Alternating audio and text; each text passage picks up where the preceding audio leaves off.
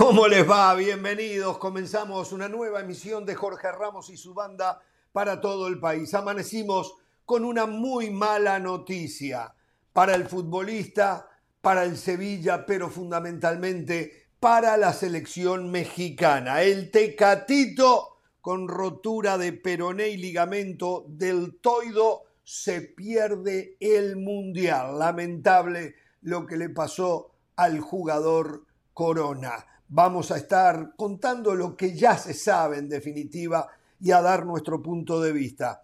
Casemiro estaría ya por abandonar el Real Madrid, por lo menos es lo que indica la prensa. En un ratito vamos a estar en la capital española con Rodrigo Fáez para saber de primera mano los detalles y cuál es la situación. También sobre este tema y otros de la Premier League estaremos con nuestro colega de ESPN, el amigo Julian Lawrence, ¿eh? un amigo, compañero, colega de ESPN, francés él, pero está en Inglaterra, cubre el fútbol inglés y habla castellano, despacito, llevándolo por las piedras, pero lo vamos a poder entender. Perdón usted, América en el fútbol mexicano cada vez más candidato y Cruz Azul cada vez más comprometido. Lo que dejaron los resultados del día de ayer y el arbitraje en el medio de la discusión, por lo menos para esta mesa, porque la verdad a los colegas desde México no escuché que lo señalaran. Hablando del América, atención, ¿eh? novedades en el caso Brian Rodríguez estamos buscando la nota o con el jugador o con su representante. Pero en un ratito les voy a contar en dónde está la situación. Barcelona, como Casemiro en el Real Madrid, Barcelona también está por perder a un jugador que no quisiera perder y que no se imaginaba que lo iba a perder. Y bueno, eh, reviviendo viejas épocas para aquellos que somos medios viejos ya, y lo acepto, lo acepto. Aparte de Pereira, acá yo también ya integro ese grupo. Este, vamos a recordar la Copa Intercontinental. El mejor de Europa, el club mejor de Europa contra el mejor club de Sudamérica. El que ganaba esos partidos que eran a ida y vuelta, después fue a un solo partido, principalmente en Japón, se le consideraba campeón del mundo, porque se ha considerado, eh, pasa como la NBA o el béisbol, aunque solo se juega prácticamente en este país, pero sabemos que son los mejores del mundo. Entonces, el que ganaba ese enfrentamiento directo entre el campeón de la Champions y el campeón de la Libertadores, se le consideraba campeón del mundo. Bueno, vuelve con una diferencia. Aquellos eran los equipos principales eh, que se enfrentaban. Estos van a ser el campeón de la Champions sub-20 o sub-19 y el campeón de la Libertadores sub-20. O sea, se van a enfrentar Benfica en el Estadio Centenario frente a Peñarol. Y esto tiene una particularidad que el primer o la primera Copa Intercontinental de Clubes también la disputaron estos dos equipos. Vamos a hablar un poco. Y habló, tenemos palabras de Bielsa, que no solo es extraordinario como director técnico, sino también es un extraordinario y loco pensador. ¿eh? Damas y caballeros, muchas, muchas cosas para compartir en las próximas tres horas tenemos al señor Pereira, a la señora de las Alas y el señor Agulla. El señor Agulla estuvo, eh, no lo vimos en esta semana con nosotros, porque no sé si estuvo en funciones oficiales de ESPN con la cúpula de CONCACAF en Guatemala, o fue un invitado especial de CONCACAF a Guatemala, o fue un invitado especial del presidente de la Federación Guatemalteca de Fútbol, el señor Gerardo Pais, a Guatemala, o simplemente se pagó el pasaje y fue a Guatemala. Pero lo cierto es que estuvo en la cocina. Sí, estuvo ahí donde se prepara, donde se da vuelta el huevo. ¿eh? Ahí estuvo el señor Agulla y lo saludo. ¿Cómo le va, Agulla? ¿Cómo les fue por Guatemala? Mire usted, vamos a hablar de Guatemala cuando el único guatemalteco de este plantel no está. Pero bueno, ¿cómo está, usted?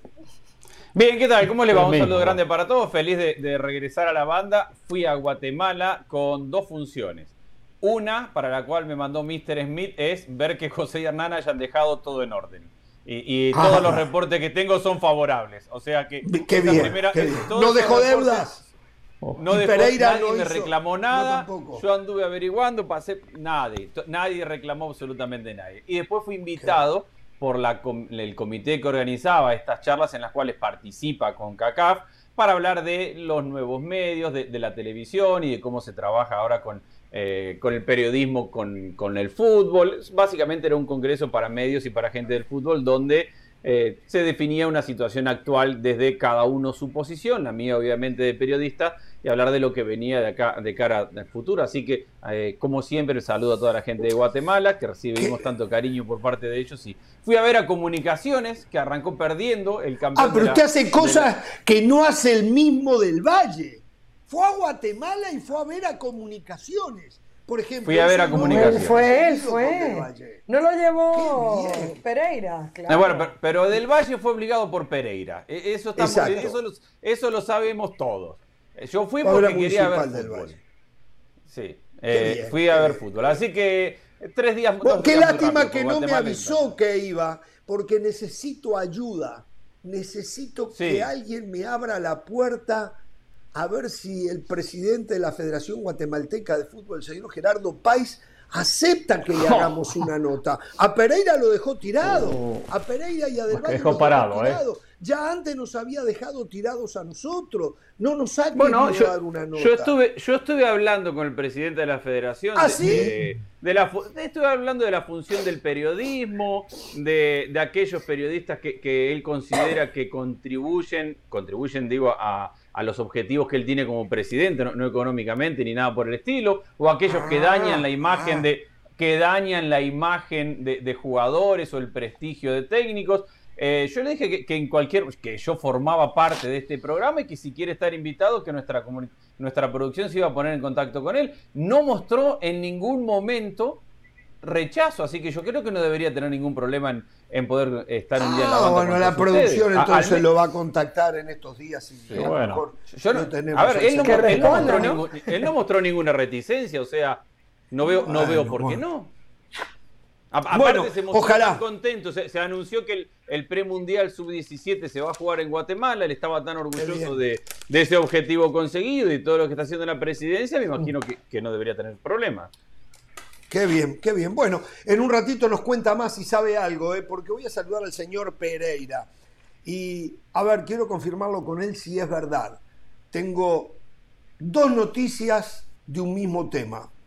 Una noticia es que el presidente de la Asociación del Fútbol Argentino, el señor Chiqui Tapia, va a abrir una universidad y que en esa universidad va a impartir clases el señor Hernán Pereira. Eh, su especialidad va a ser cómo entender el nuevo torneo o torneos del fútbol en Argentina porque no es un tema menor. Eh, Pereira, yo creo que usted, pero va a tener que ser in situ, no vía Zoom. Se va a tener que ir, Pereira, a Argentina a dar las clases y quedarse allá meses y meses, porque digo, la gente va a hacer cola, eh, principalmente los mayores de 40 años, usted los dobla a ellos, eh, que les va a costar mucho más entender eso, ¿no? Hoy le cuesta a todo el mundo en el saludo, a los, de, 20, a los de 30, a los de 40, todos le va a costar entender este nuevo sistema del fútbol argentino si es que se aprueba el día de mañana, ¿eh? si es que se aprueba. No se los voy a explicar porque no van a entender absolutamente nada. No van a entender nada. Bueno, si algo van a aprobar, pues se va a hacer una, se va a analizar lo que va a ser la temporada 2023, la temporada entrante. Lo peor del caso, solo le voy a decir lo siguiente, lo peor del caso que una de las posturas es que este torneo que tiene 28 equipos y que va a haber descensos, dos descensos, también hay dos ascensos, anular los descensos. En la actual, en la actual competencia, anular los descensos. Por lo tanto, de anular los descensos, el torneo 2023 tendría 30 equipos. Esa es una de las posturas, una de las tres opciones que se manejan. Esto es seguir aumentando, aumentando y aumentando la cantidad de equipos. Se promete algo que es disminuir la cantidad para bajarlos de aquí a unos años a 22 y simplemente alguien viene con la idea, no, ¿por qué no los no anulamos el descenso y ampliamos a 30? Y después el, sistema de campeonato, si fuesen 30, ahí sí, que ni se los explico. No, es una cosa de locos. Una cosa de locos. Qué Pero lo peor del caso es que esto de, esto de anular descensos está ligado a cuestiones políticas. A cuestiones políticas. Nadie quiere no, descender, es para favorecer nadie quiere bajar. No es porque se dan cuenta que va exactamente que el fútbol en, en, lugares de Argentina, al tener conjuntos en primera división, va a lograr un desarrollo mayor. No, no es simplemente por favores políticos, pura y exclusivamente. Una vergüenza. Solo les digo, entre la primera y la segunda categoría de Argentina, hoy hay 65 equipos. 65 entre la primera profesional y lo que es la primera nacional. Una vergüenza. Ahora, Hernán, en, lo que yo veo, perdón, y rapidito Después lo hablamos el tema, ¿eh? Sí. Bien. En, el, y después lo hablamos. En el orden del día de la reunión de mañana, no hay nada que diga reestructuración del torneo. Ahora después te cuento más. Pero en el orden del día de la reunión a la que se llama no está reestructuración del torneo. Hoy escuché una idea fantástica. Sí. Hablando de Argentina, es verdad que ayer me dijeron partido horrible, 0 a 0, Arsenal o Arsenal River. Sí, sí, Arsenal Pero River. Lo que me dijeron es que De la Cruz jugó de volante central. Pero, bueno, pero siempre juega de volante central. No, no, no, volante central. siempre, no. Está, siempre juegas en River de en diferentes posiciones. Pero juega. Yo lo tenía más como volante, creativo. a ver, el volante central es Enzo Pérez, seamos claros. Volante central es Enzo Pérez. Y juega de interior con Palavecino para generar desde atrás. Y bueno, y, ah. lo, ha, hecho, lo ha hecho muy bien. Es un hombre que o sea, un Valverde, con el panorama desde atrás eh, sí, con otro, otro, con otras características. Me están arruinando, me están arruinando el jugador uruguayo. solo corto, solo cortito. Sí, Me encantó que eh, Jorge Ramos y su banda, a través de Andrés Agulla, hayan tenido presencia en Guatemala. Me encantó. Me encantaría, si lo iba con CACAF, me encantaría que me inviten. Me encantaría poder hablar, me encantaría poder participar, me encantaría poder darle mis ideas a CONCACAF. Me encantaría. siempre me han cerrado las puertas, ¿eh? No me permiten, ¿eh? Ni la CONCACAF, ni la UCAF. Usted es agrio, Pereira. Usted es agrio, Pereira. Chupa no me mucho limón, miedo, ¿eh? Pereira. Ah, sí, soy, El señor Agulla fue, escuchó, ¿eh? analizó, criticó pero no fue prepotente, no, no quiso imponer ah, su Soy prepotente, Usted es un tipo por momentos prepotente, Pereira. Yo se lo digo, cambie, voy a, cambie, Voy a abrir los ojos a decirles algunas, algunas situaciones que también yo tendría que cambiar y que escuchar. Bueno. Porque estos simposios o congresos ya lo hicieron en Costa Rica, ahora lo hacen en Guatemala. Seguramente, me imagino, irán recorriendo diferentes países centroamericanos. Supongo, eh, asumo, quizás Honduras, Nicaragua, Panamá, vaya a saber, ¿eh? No se yo voy a ser clarito. Como yo voy a ser clarito. a mí no me interesa que me inviten no me interesa que me inviten. Mi función dentro del fútbol hoy es conducir este programa, opinar y no estoy para buscarle soluciones a nadie. Puedo ofrecer soluciones a través de este medio y después ellos sabrán si las toman o no las toman. Pero a mí, ahora, si me invitan para salir a cenar, para tomar, para Digo, por una fiesta muy contento voy. Pero que tengan claro que yo, yo ir a hacerles el trabajo a ellos, ellos no vienen acá a hacerme el trabajo a mí. ¿Por qué yo tengo que ir allá a hacerles el trabajo? Así que a mí no me inviten. Que lo tengan claro. Señora, ¿cómo le va? Muy bien, viendo las tres personalidades completamente diferentes, por eso Jorge Ramos y su banda es Jorge Ramos y su banda, porque aquí hay de todos los gustos, de todos los colores. Jorge me trasladó al 2004, claro, yo no sabía que había pasado ya 18 años del Porto Once Caldas. Cuando habló de la ah. Copa Intercontinental, yo dije, ay, me, acordé mucho de ese partido, porque yo por poco pierdo un avión gracias a ese juego. Veía mucho el Once Caldas porque evidentemente un equipo colombiano está eh, llegando a la final, lo de Montoya, que lamentablemente pasa lo que pasa con el técnico después de aquella final. Eh, Álvaro de Nigris estaba en esa alineación, tuve que mirarlo de nuevo para, para recordarlo, el Quinsoto, pero la verdad que una linda época, uno se levantaba a la hora que fuera, a las 5 o 6 de la mañana, para ver esos partidos porque tenían horario asiático. Y recuerdo que claro, yo me levanto a ver el juego, tengo todo listo, listo, entre comillas, las maletas listas, y claro, el partido queda empatado, se van a la larga y después los penaltis. Era la hora ya del, del partido, no pasaba nada, por poco pierdo el avión, afortunadamente era alguien conocido el que estaba en la aerolínea, me montó, pero lo grave de esto era que yo tenía los pasajes de unos compañeros, íbamos a cubrir un partido en Maturín.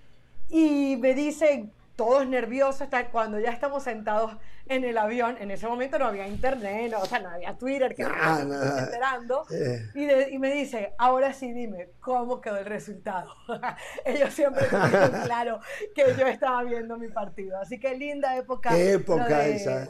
Después se inventaron este Mundial de Clubes, que es un cuento, el Mundial de Clubes. Y lo más grande, lo peor de todo es que las diferencias económicas son abismales y ya no hay competencia. Por eso voy a decir, eh, una competencia europea a nivel clubes que pueda haber paridad es esta que va a pasar el domingo, Peñarol-Benfica. Aunque, y en el saludo ya, y, y podemos todos hablar, les voy a contar algo. Hoy me enteraba, Peñarol va a presentar un equipo de todos muchachitos uruguayos el Benfica, que se ha transformado en una academia gigante y su mejor negocio hoy no es tener un equipo de primera división, sino vender jugadores, el Benfica va a tener jugadores senegaleses, franceses, italianos. No sé, tiene como del plantel, que creo que son 20, tiene como 9 o 10 jugadores que no son portugueses. Brasileños, cualquier cantidad. Sub-20, sub-20. Eh, andan por el mundo pescando lo que ellos ven como buen talento para desarrollar, los reclutan, se los llevan del país de origen eh, y hacen el gran negocio. Eh, digo, en este caso, Peñarol, ustedes saben muy bien lo que pienso de Peñarol Nacional en mi país, pero Peñarol va a presentar en la categoría sub-20, sub-19, un equipo de uruguayos. No, el Benfica ya en esa categoría, en esa categoría ya está repleto de extranjeros, ¿no? Es, la nueva vida eh, y el poder, de, porque hay un poder de plata. Pero bueno, eh, por lo menos yo siempre digo, la plata ha aniquilado el fútbol, excepto vemos la realidad cuando hay enfrentamientos a nivel selecciones. El resto a nivel clubes ya no tiene gracia y siempre recuerdo lo de River frente a Barcelona, que no pudo, y era un equipazo River, no pudo pasar la mitad de la cancha. Pero Barcelona tenía un plantel eh, eh, impresionante, ¿eh? porque a través de la plata se habían comprado todo como se han comprado ahora. Entonces, la verdad, la plata... Muchachos...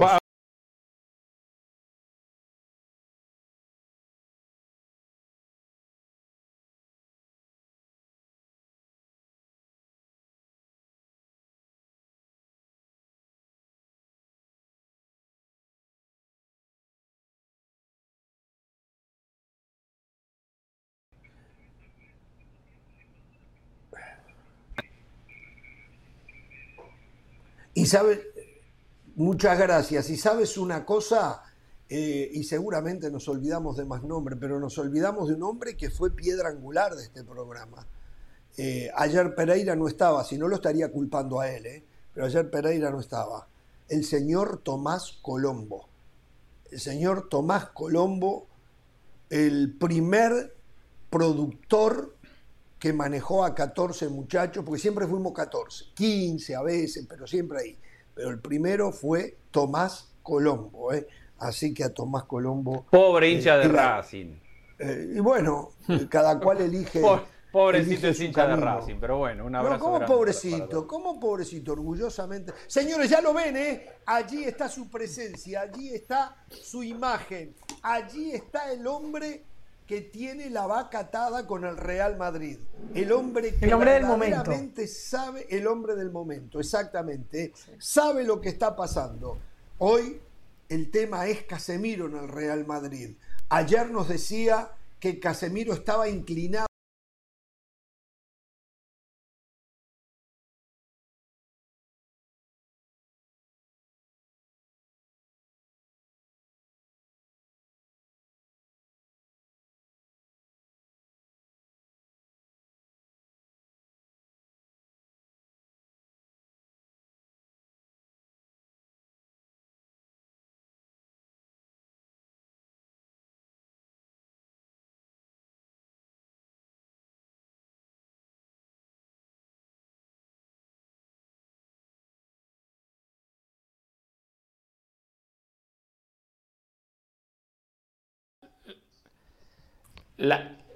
Era para ver si estabais atentos. Yo, era para ver si estabais atentos porque yo hago la misma que Dionisio, efectivamente. A ver si estáis atentos y de verdad me escuchabais a nivel interno.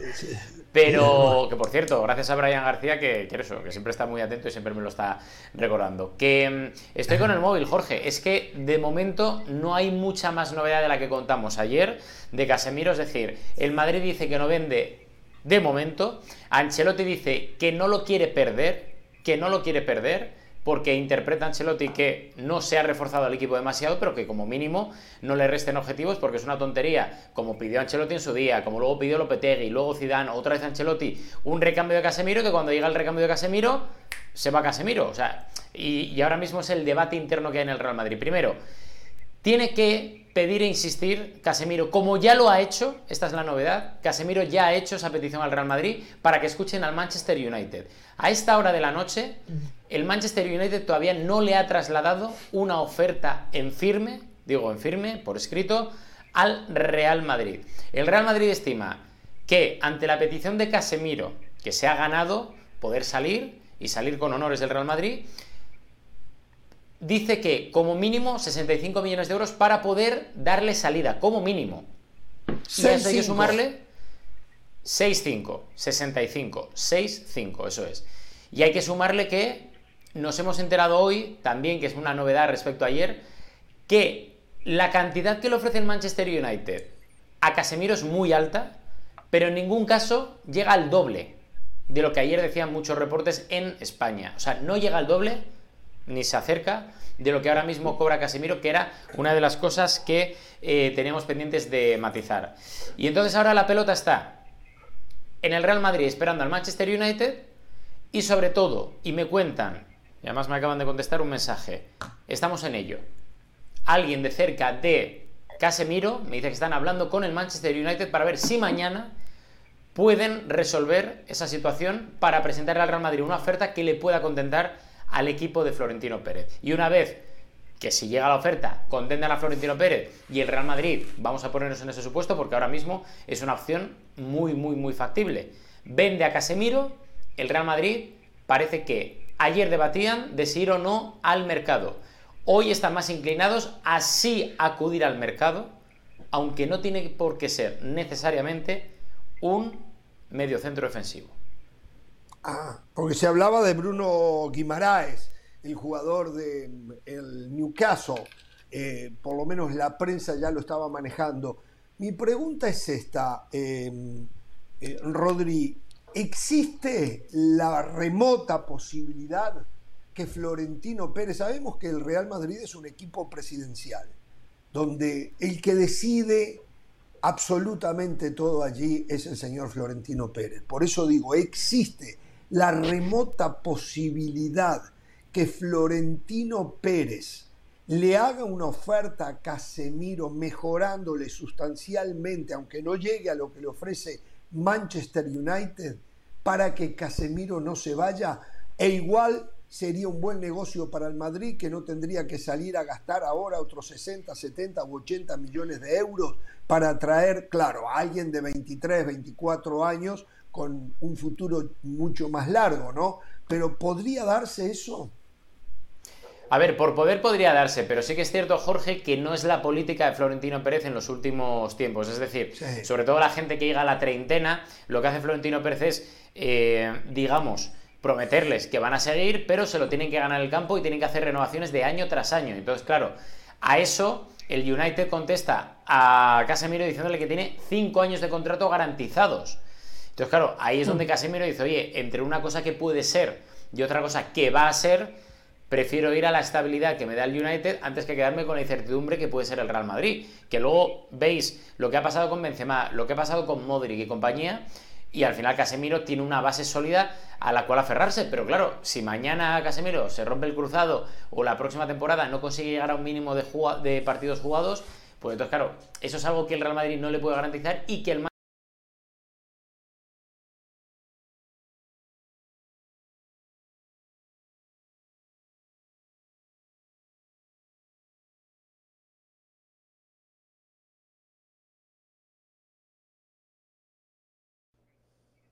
porque no la jugaría con el United.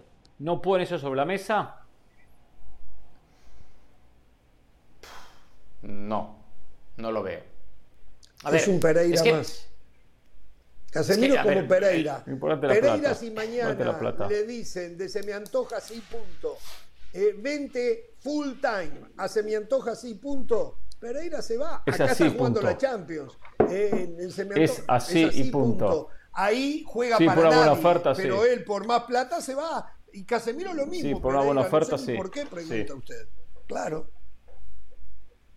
No, es que es un problema, ¿eh? Casemiro ahora lo que está haciendo, digamos, es velar un poco por su futuro, pero futuro económico y familiar. Le puede gustar, obviamente, jugar en Premier League, ¿vale? Eso es obvio que, que es una cosa que le puede gustar a todos los jugadores pero ahora vas a un equipo que tiene la flechita hacia abajo.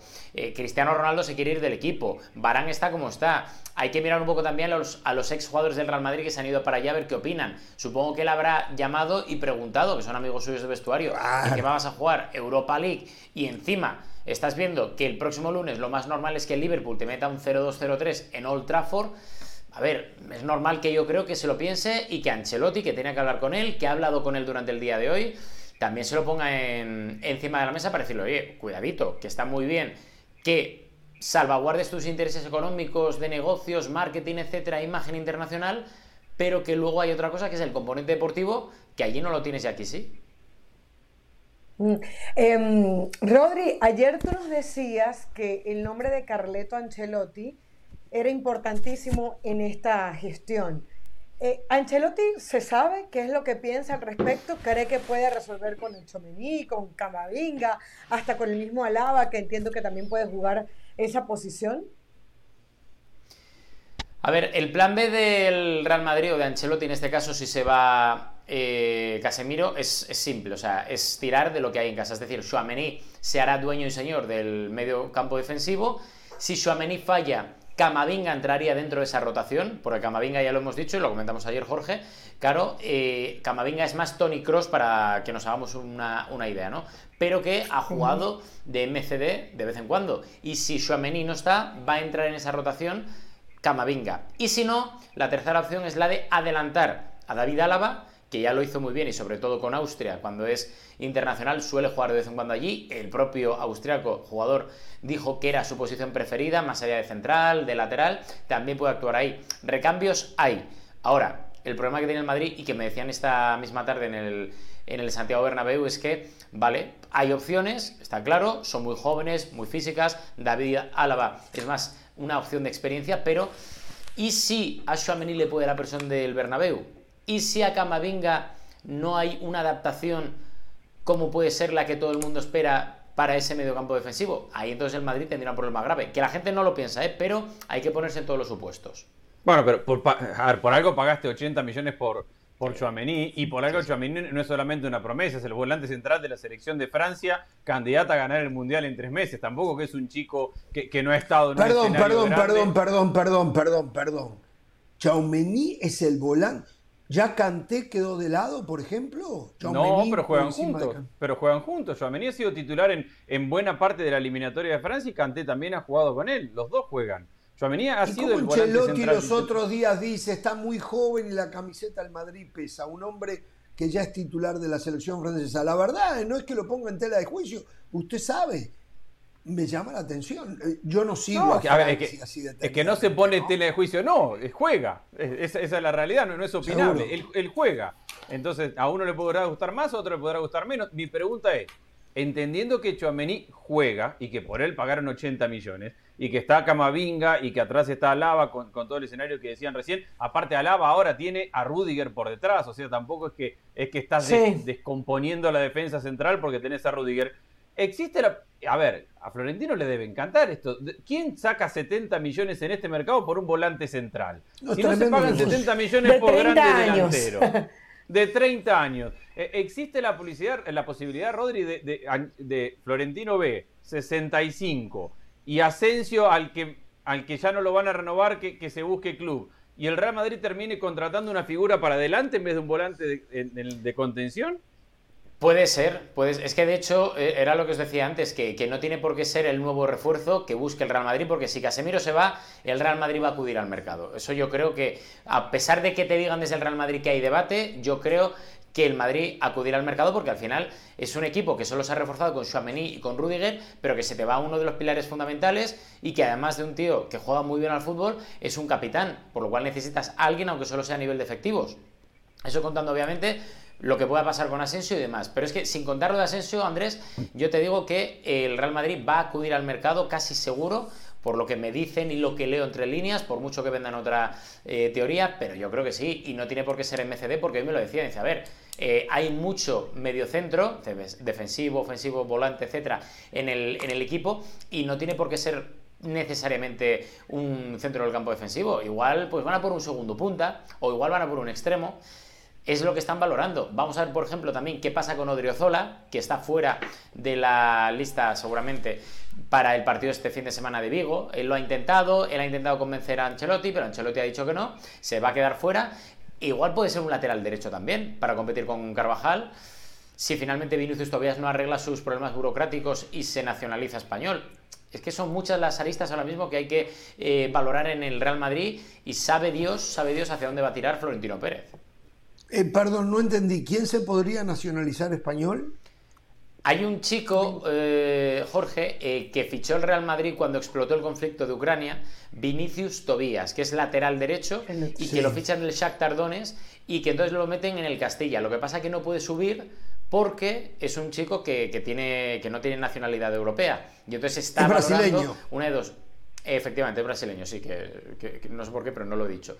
Eh, es brasileño. Y entonces el tema es ese, que están intentando nacionalizar a Vinicius, a Militao, a Rodrigo o al propio Vinicius Tobías para ver si corren una plaza de extracomunitario y lo pueden incluir para competir con Carvajal, pero a día de hoy es muy complicado.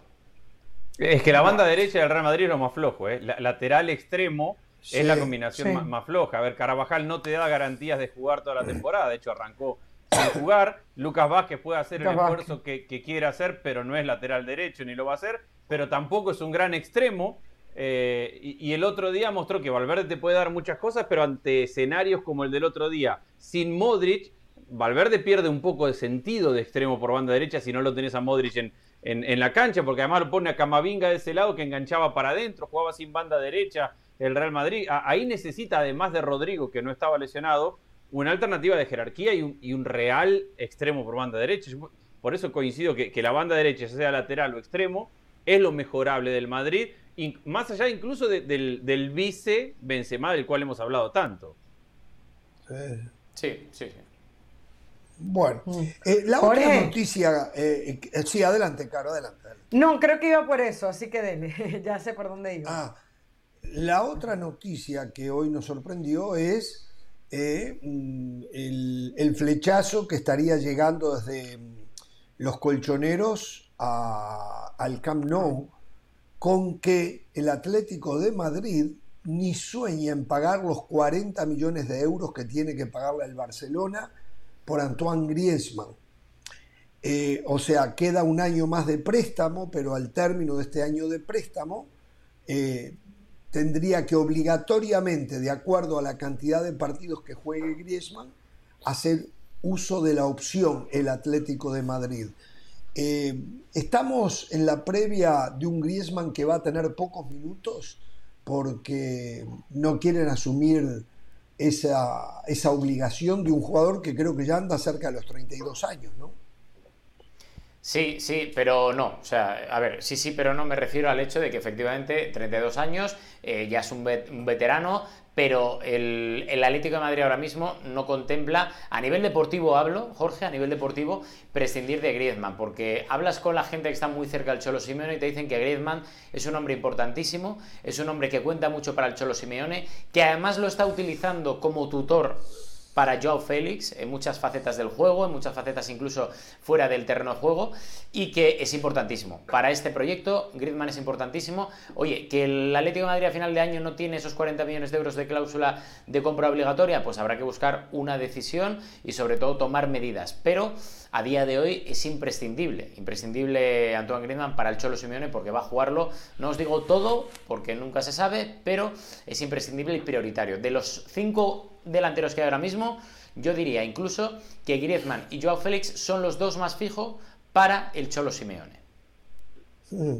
¿Cómo se Pero todo lo que ¿eh? surgió ayer de, de, de, Joao Félix, 135 millones para el Manchester United, nació y murió ¿eh? al momento. Bueno, es que aquí os dije ayer, Jorge, recuérdate que, que eso, que si el Atlético de Madrid recibe un ofertón por Joao Félix, es posible que como mínimo se lo piense, pero de ahí a rechazar. Primero 135 millones de euros porque aquí en Madrid a mí me decían que no, que no habían recibido nada. Y encima llamamos a Manchester, nuestro compañero Rob Dawson dice que no, que desde Manchester tampoco. Y aparte me decían esta misma mañana, dice, ¿tú crees que el United va a ofrecer 60, 70 por Casemiro y luego 135 por Joao Félix? Claro, al final dices, una cosa es gastar dinero a lo loco, como está haciendo y seguramente hará el United, y otra está desesperado el United no tienen ni idea de lo que están pero otra cosa gastar, gastar y gastar, ¿no? Eh, imagínate que el United va a buscar un volante central y lo busca primero a De Jong, después a Rabiot y ahora a Casemiro. Eso es no tener ni la más mínima idea de lo que está buscando. Exacto, de lo que estás queriendo para, tu equipo. Son, tres jugadores completamente distintos y la lista de jugadores que, se nombra. Ahora, mi pregunta es: esa misma gente del entorno del Cholo que te dice que, que, que Griezmann es importante, ¿también dice que el Cholo le abre los brazos a Cristiano y que, y que les buscaría un camino o, no es esa la gente que dice que el Cholo lo quiere a Cristiano? No, a ver, eh, a mí no me dice si lo quiere, si no lo quiere. Hay mucho, mucho secretismo en ese aspecto por parte del entorno del Cholo Simeone. Lo que sí que es cierto es que para el Cholo Simeone es un marrón como mínimo público, como mínimo público, el traer a un tío al que gran parte de la afición del Atlético de Madrid odia. Eso lo primero. Y lo segundo, haría que el propio Simeone, si llega Cristiano Ronaldo al Atlético de Madrid, renuncie a ese discurso de los últimos 10 años que da igual quién pase, que sea Diego Costa, Felipe Luis, David Villa, Falcao, da igual. Renuncias a que el colectivo esté por encima de los jugadores y de las individualidades. Entonces llega Cristiano, vas a tener que cambiar primero ese discurso de forma pública. Segundo, tienes que tragarte el marrón de cara a la afición de decir que es uno más, cuando no es uno más. Y tercero, y para mí más importante, que tienes que cambiar la forma de juego porque no te va a defender Cristiano Ronaldo, lo mismo que te puede defender eh, Yannick Carrasco, Saúl o compañía, y encima vas a tener mm. que jugar para él, cosa que no has hecho con nadie. Caro, usted quería decir algo, ¿no? Sí, es que yo sé que los tentáculos de, de Rodri, los tentáculos periodísticos, eh, no solamente se limitan a Madrid, sino que, por ejemplo, Rodri dijo aquí, y eso lo quiero recordar. En Asturias cuando también. Erling Haaland, cuando Erling Haaland iba a ir al Manchester City y sonaba para el Real Madrid, lo dijo además el día que se anunció oficialmente, tres horas antes, lo dijo aquí en la banda. Y en la noticia con la que se amaneció en México es la lesión del Tecatito Corona. Me dicen que Rodri Fáez sabe y tiene información importantísima sobre esa lesión del Tecatito. ¿Es así, Rodri? ¿Voy bien encaminada? Sí, claro. De hecho, ya lo adelantamos esta misma tarde en la página web de ESPN. Eh, es una lesión que se produce él solo. O sea, no es que venga un compañero y en una tarascada, en un tackle, eh, le pueda lesionar. No, no. Él se la produce solo, en una jugada aislada sin peligro, en una especie de partidillo para soltar un poco las piernas antes de la jornada de este fin de semana. Eh, va a estar cuatro o cinco meses, dependiendo un poco de, de, los plazos que quiera adelantar el jugador para volver a los terrenos de juego de la rehabilitación. Y obviamente se pierde el Mundial. Es una baja importantísima para el Sevilla, también para el Tri, para México. Y ahora, os cuento un insider que es importante. Empiezan ya varias voces desde dentro del vestuario a quejarse de la preparación física de Lopetegui.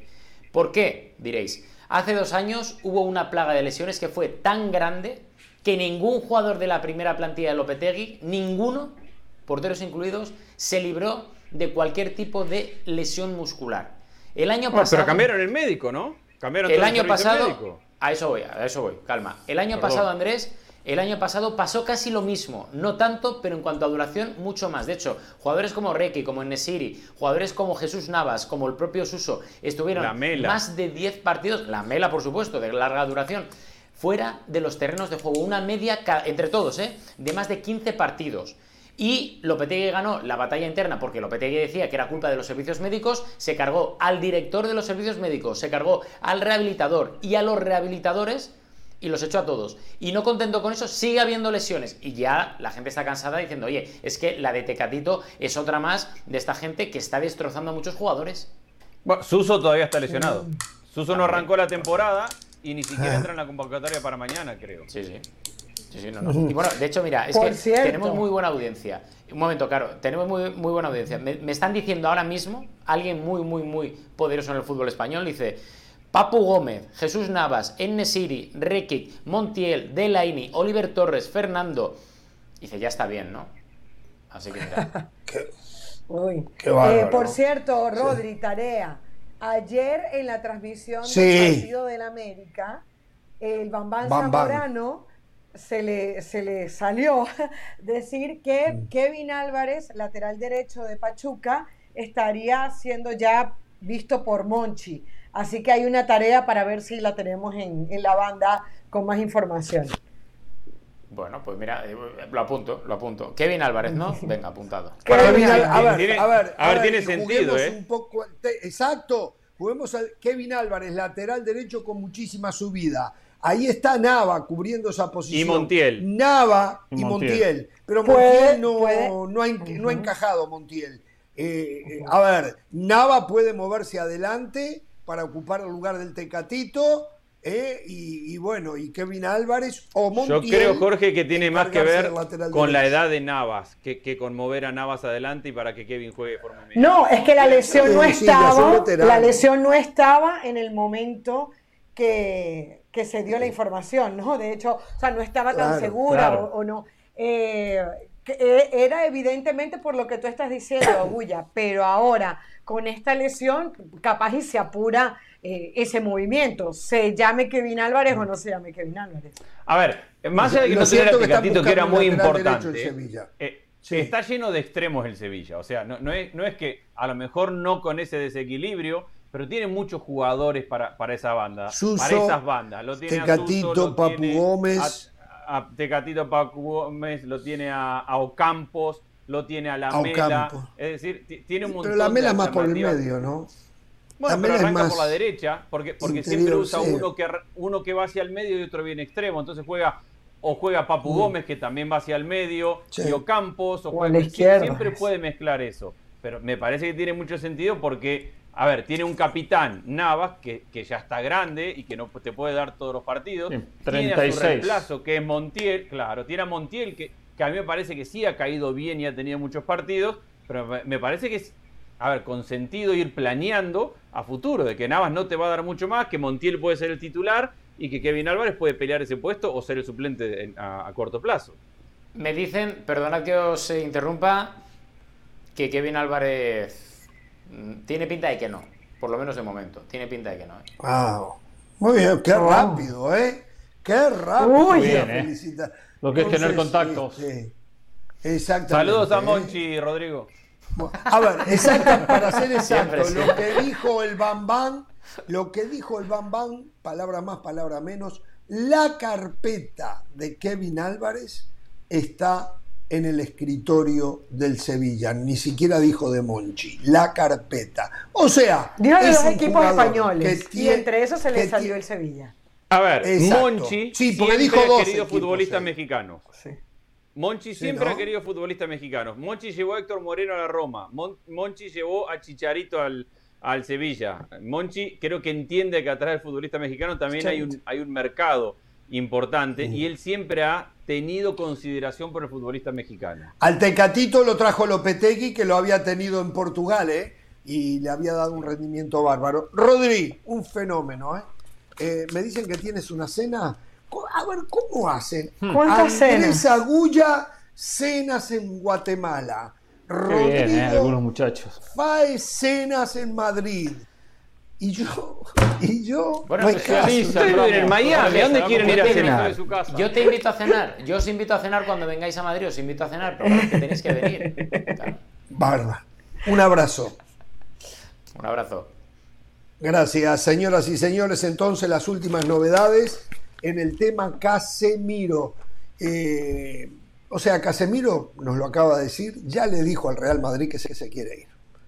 Ahora, mañana seguramente va a ser el día eh, donde se impulse la salida de Casemiro del equipo blanco. Ahora, yo pregunto. Manchester United. Tienen que opinar del tema Andrés Agulla, Hernán Pereira, porque ayer no estuvieron, nosotros ya con Caro manejamos el tema ayer junto a Richard Méndez. Eh, sí, Andrés. Además de, que tampoco así, tampoco así. Además, además de, que, de que el Manchester United está totalmente perdido acerca de qué tipo de jugador quiere. Por, eso que decía recién, lo quiere a De Jong, después lo quiere a Rabiot, pero a Rabiot no le puede pagar la comisión que le pide la madre y entonces ahora va y 60, 70 millones más un salario gigante y 5 años para Casemiro que tiene 31 años. Casemiro es totalmente contrario a lo que, al técnico que trajeron. A ver, trajeron a Ten Hag, que es un técnico de presión alta, de mucha velocidad en el toque, de mucha movilidad. Y Casemiro es un volante central que su principal función y virtud es posicional, se para delante de los defensas centrales. Es un crack haciendo relevos para todos lados pero para llegar al área rival, que Casemiro lo hace, el equipo tiene que ir lentamente, pararse en campo rival. No, no es Casemiro un jugador de, área a área en velocidad. No es un jugador para ir a presionar como quiere Ten Hag arriba. Lo noto totalmente que pasa que defensivamente da garantías, Andrés. Los otros días en 20 minutos perdían 4 a 0. Están asustados. No, no, yo estoy de acuerdo, pero pero Jorge, pero traes un técnico que quiere una cosa y le traes jugadores que quieren otra, entonces bueno, pero ahora están en el río y tienen que nadar. Tienen que nadar con la situación. Manotazos de ahogado. Eh, sí, no estamos de acuerdo. a mí me llama la atención. Sí, hace años. Lo que me llama la atención que el Madrid le abra la puerta con tanta facilidad. Entiendo que de repente hay un reconocimiento al futbolista. El futbolista está bien, uno pone sobre la mesa y dice contrato por cinco años, va a ganar más de lo que termina, de lo que está ganando poco lo que decía recién muy bien eh, eh, eh, Rodrigo. Esto de año tras año, después de los, de los 30, le complico, de repente le deja duda y acá dice, ya tengo el futuro asegurado, por lo menos ya para lo que resta de mi carrera. Me iré a retirar a Sao Paulo o a Brasil después de los 35. Ahora, para el Real Madrid, por más que tiene jugadores que pueden ocupar esa posición, de las características, de la experiencia, de, de ese roce justo que siempre está en el límite, quizás por la camiseta que tiene, pero que no es amonestado como tendría que ser amonestado, no los tiene. O sea, lo puede sentir esto el Real Madrid muchísimo, ¿eh? Muchísimo puede sentir la ausencia de Casemiro en el correr de la temporada, ¿eh? Lo va a sufrir. lo va a sufrir mucho porque contra la Almería se vio que Uchomení eh, no, todavía no le llega por las rodillas a Casemiro. Ahora, eh, creo que a ver, el Real Madrid se está dando cuenta cómo está el mercado. ¿Por cuántos jugadores del Real Madrid de hoy te pagan más de 80 millones de euros? Yo creo que, que Vinicius pudiese ser, eh, porque Benzema es un jugador muy cotizado, pero ya es un jugador mayor. Entonces yo creo que... Pero claro, si te están dando 80 por... Si te dan 80 por, por, por eh, Casemiro, por Benzema te tienen que dar el triple. Por Vinicius te tienen que dar el triple. Si te dan 80 por Casemiro. Por eso te digo. Por eso te digo, ¿por cuántos jugadores, por cuántos jugadores del Real Madrid, y por eso saqué de la lista a Benzema y a Vinicius, cuánta plata te. Cuánto, o sea, por Casemiro dentro de un año, ¿cuándo te vuelven a dar 80 millones de euros? Nunca. Nunca, o sea. Eh, mire, mire, mire lo que está diciendo la Biblia. la Biblia de los que ponen precios. Mire lo que está diciendo Transfer Market. Casemiro podría convertirse en una de las cinco mayores ventas del Real Madrid. Tenemos que convenir que para el Real Madrid no es fácil vender por más de lo que compra. Es muy difícil. Una vez que el jugador llegó al Real Madrid, llega con su máxima cotización, correctamente, ¿no? Pero bueno, eh, Transfer Market hoy le da un valor, y me tiene sorprendido, es alto, de 40 millones de euros. Y Transfer Market un poco es, es la guía que hay en cuanto al valor del pase de la carta de un jugador, pero podría convertirse en el quinto jugador eh, o, uno de los cinco jugadores eh, con el precio más alto que haya vendido eh, el Real Madrid. Es que, Jorge, eso las claras. cuenta. Ah, perdón, dale, Hernán. Adelante, Caro. No, no, se voy a decir, eso se las claras porque el Madrid nunca ha sido un equipo vendedor. Ni lo es. Dentro de esas cinco está la de Álvaro Morata, que fue una venta excepcional. Exacto. Sí, Caro. Claro. Digo, que saquemos esta cuenta. Lewandowski Barcelona compró gol para hoy. Manchester estaría jugando, buscando un jugador para hoy, ¿no? no para revender.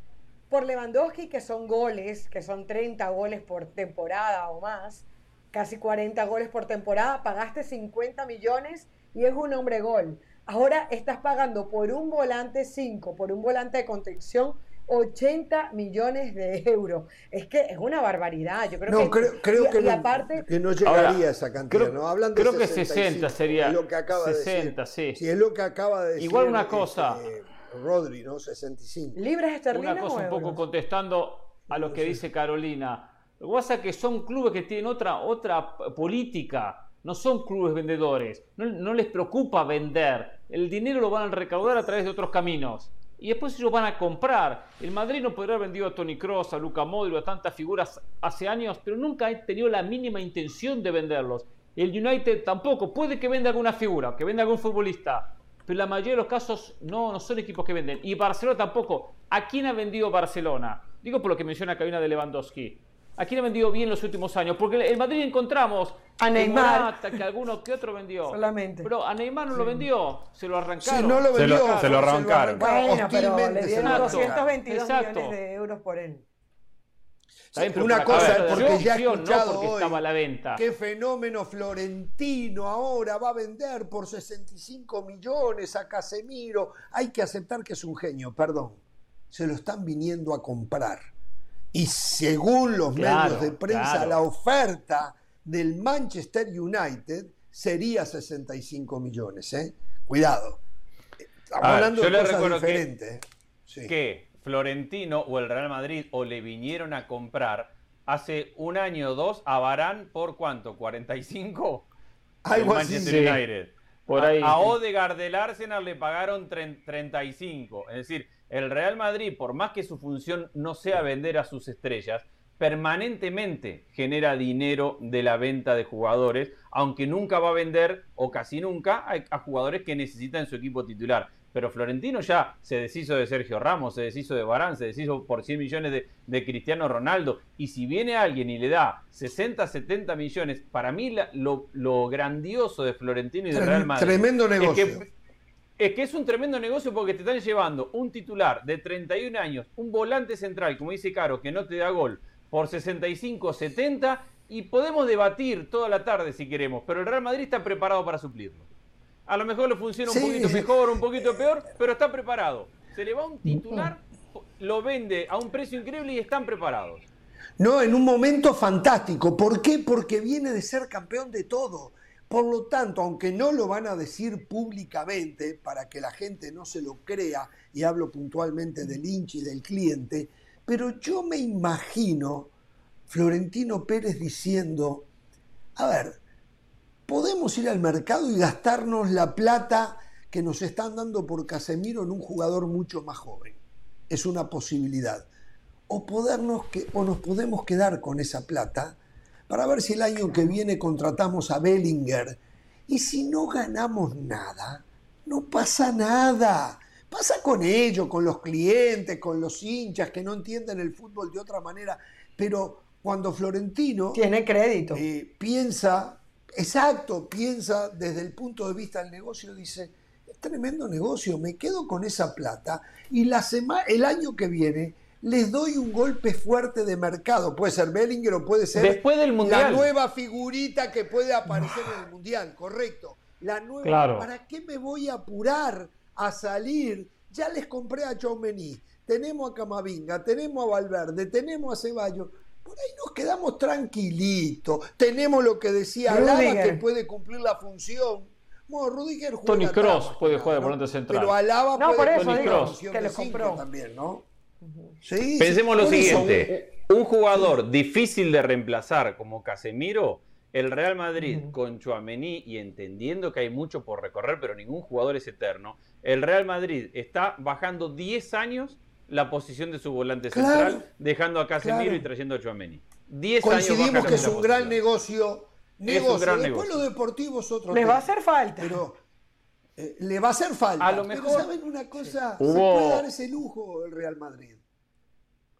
Hubo un partido que Casimiro no jugó, recuerdo, jugó Tony Cross de volante central, los interiores eran Valverde y Luca Modric. O sea, eh, Tony Cross también sabe ocupar el puesto y puede, y puede hacerlo. No tiene las características de tanto roce, de esa pierna fuerte que tiene Casemiro, pero por un equipo que tiene tanta pelota, tanta posesión, que puede recuperar hasta más adelante, le podría llegar a venir bien. Y aparte, Valverde ya hace tiempo que pide pista para ser titular Digo, titular y, tiene que salir del sector derecho, tiene que volcarse al medio. exacto. en el puesto de él, como interior, y no en esa posición de un extremo, extremo mentiroso que termina jugando. Sí, que aunque juega notablemente bien ahí, el, puesto de él es por el medio, no es allí. de acuerdo, de acuerdo. Señores, eh, vamos a esperar a ver qué pasa. El tema del día de hoy eh, es la triste noticia de lo que pasa con el Tecatito Corona.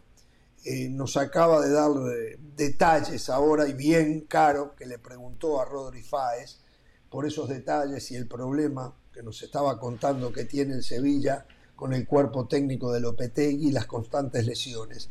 Eh, un golpe duro para el Tecatito que no fue considerado para el Mundial del 2014 en Brasil, que en Rusia prácticamente no jugó y que este iba a ser su Mundial. Y cuando uno analizaba los 11, el Tecatito seguro estaba entre el Tecatito y el Chucky. Algunos decían que tenía que jugar Alexi Vega, pero también decían que Alexi Vega de 9, porque no tiene un 9 creíble.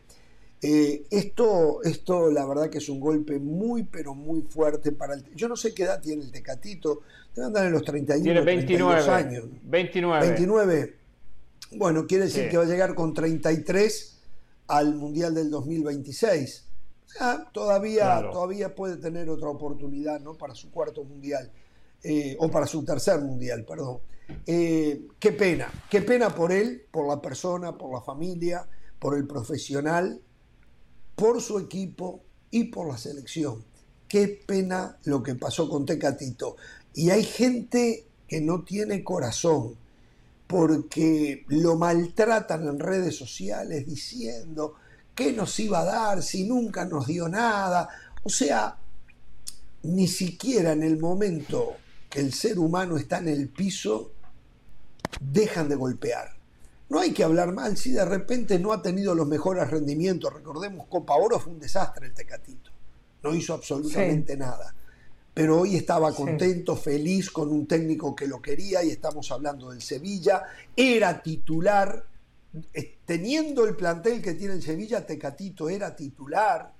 Eh, digo, era un momento mental y futbolístico fantástico para, para, dar el do de pecho en la selección. Un golpe muy, muy fuerte. ¿Estamos de acuerdo? Y, hay otra cosa, Jorge, para sumar, además de coincidiendo con la parte personal de Tecatito.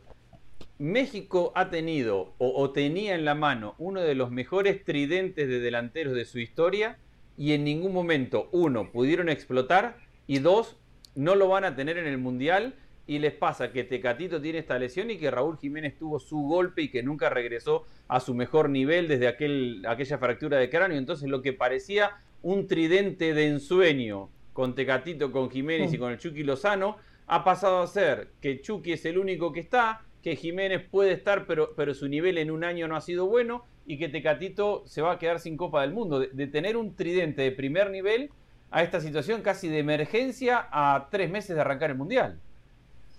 sí, porque hace tiempo, hace tiempo que uno hablaba de estos tres futbolistas como titulares y han pasado los meses y nada, nada cambiaba, nada cambiaba. Seguíamos pensando que el partido contra Polonia iba a arrancar Tecatito, iba a arrancar Chucky, iba, iba a arrancar el propio Jiménez, independientemente del nivel de Jiménez. Eh, pero sí, es lamentable por el futbolista, lamentable.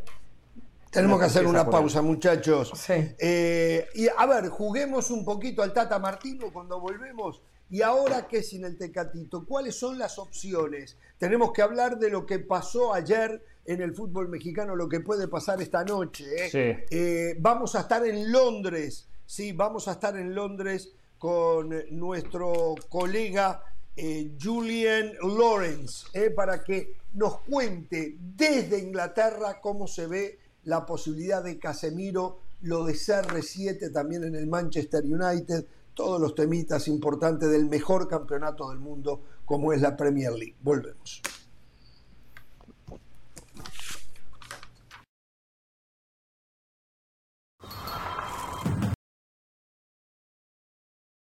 Pasión, determinación y constancia es lo que te hace campeón y mantiene tu actitud de ride or die baby.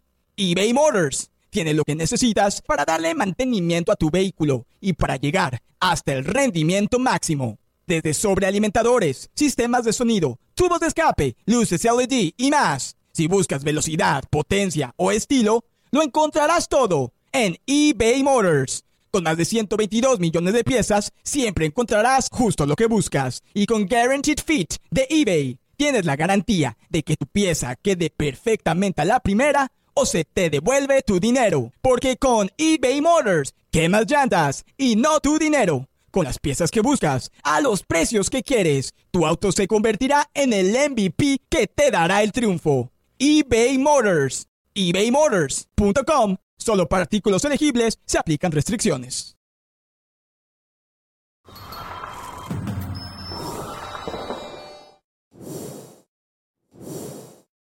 Para celebrar los precios sorprendentemente bajos de State Farm, te invitamos a disfrutar un nuevo episodio de Jorge Ramos y su banda. Disfrútalo y luego comienza a ahorrar con el seguro de auto de State Farm. Contacta hoy mismo a un agente llamando al 1-800 State Farm.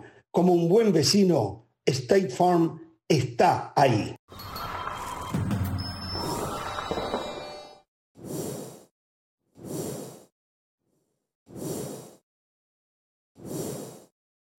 Eso, y ahí ya tenemos línea directa con la ciudad de Londres, en Inglaterra, nuestro compañero Julian Lawrence, más allá de que él es francés, me dicen que es aficionado del Paris Saint Germain, por lo tanto, hay tema para hablar también del Paris Saint Germain, eh, Mbappé, Neymar, Messi que queda un poquito de lado ahora, y no hablo de lo futbolístico.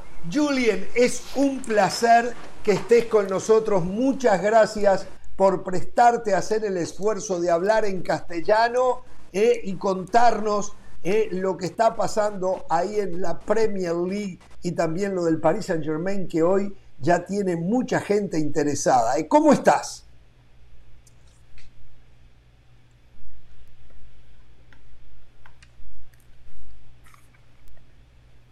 Bueno, a ver, eh, eh, Julian, Casemiro es el tema por estas horas.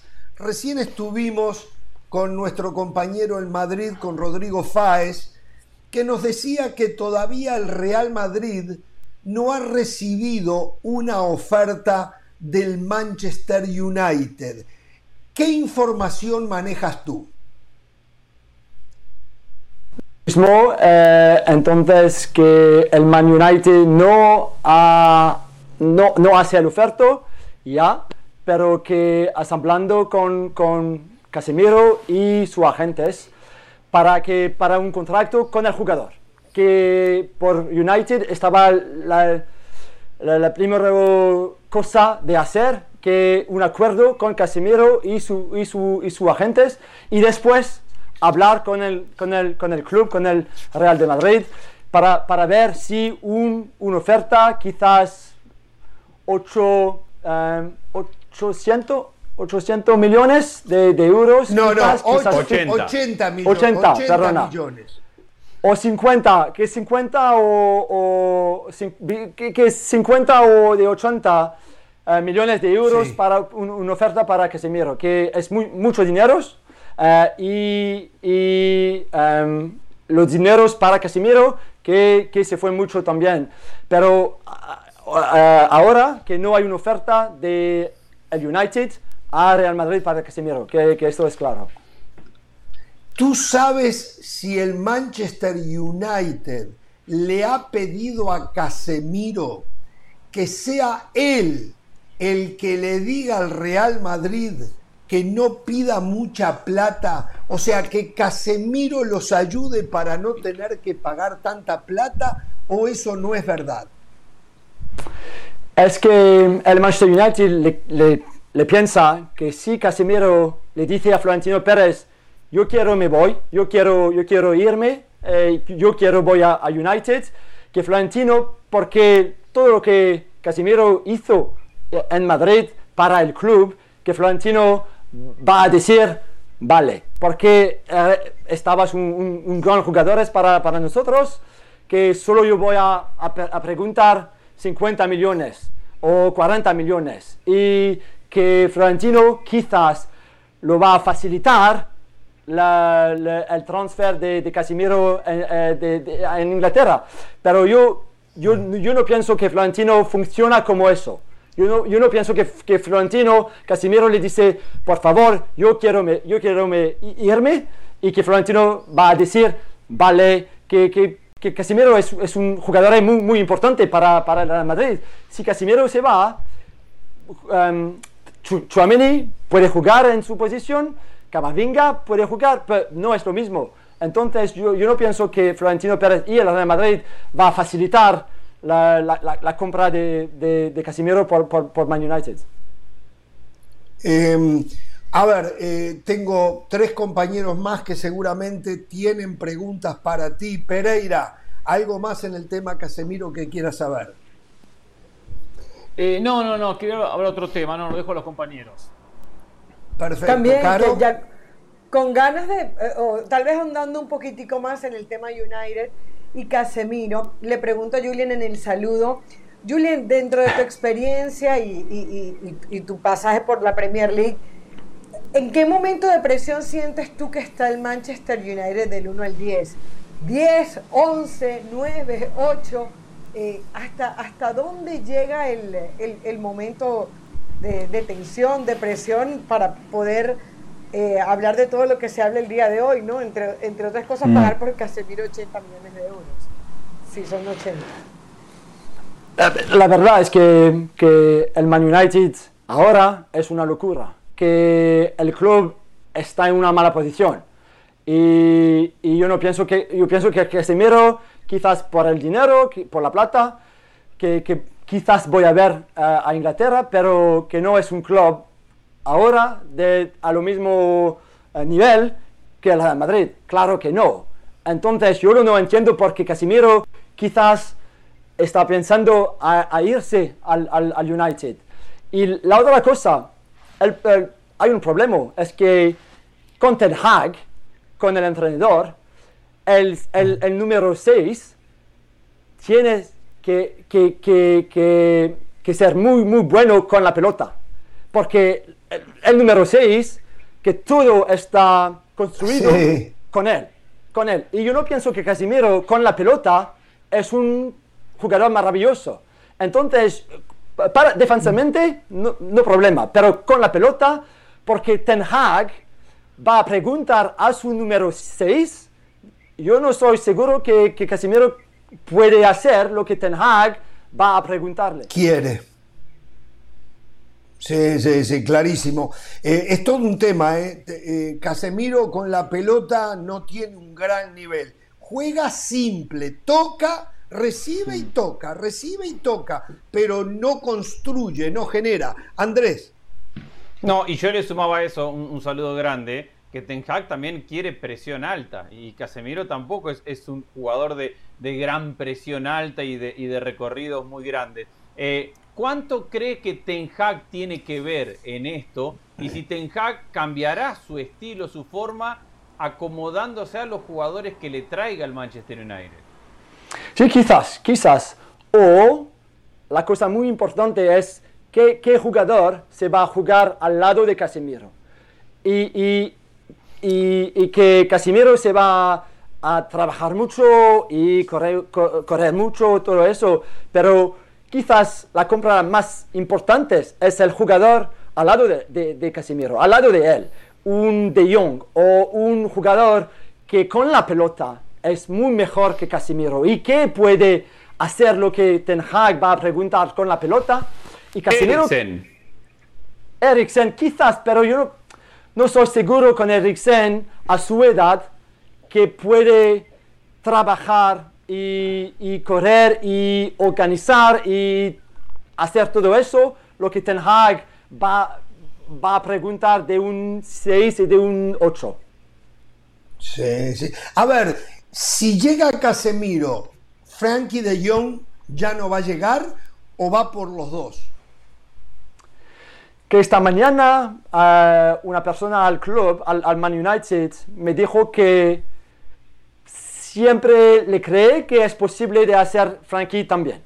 Casimiro y Frankie. ¿Ah, Yo no sé con, con oh. qué dinero, qué, qué, plata, donde la plata se viene, pero que me dicen que es posible y que es como un sueño que quizás if Casimiro se, se, se, viene al, al, United, quizás Frankie va a, va a ser, vale, el, el proyecto ahora es mejor que, que antes del Casimiro um, se, se, viene al club. Mañana va a ser un día importantísimo en el tema Casemiro, ¿no, eh, Julian? Sí, muy importante, sí, sí. Sí, que es la, la, prioridad. Sí, sí, sí. ¿Pagaría, llegaría a 80 millones? Ah, ¿se hablan de las pruebas médicas mañana? Mañana pruebas médicas, ya se está empezando a hablar a esta hora, eh, en estos últimos minutos de mañana hacer ya revisión médica para, para Casemiro. ¿Llegaría a 80 millones el Manchester? ¿Pagaría 80 millones por Casemiro? Sí, quizás. Por un jugador que es 30 años, con, con un contrato de 5 años y con dinero uh, locura. Que locura para un jugador como, una como locura. él. Una locura. Sí. Y, una locura una locura. Y sí, yo, yo pienso que es, es, muy cerca de, de, de se comprar. Julian, otro tema en el Manchester United. Cristiano Ronaldo. ¿Cuál es la situación a este momento con Cristiano Ronaldo? ¿Se quiere ir? ¿Lo quieren dejar ir? ¿Dónde está el tema Cristiano Ronaldo? ¿Qué tú sabes?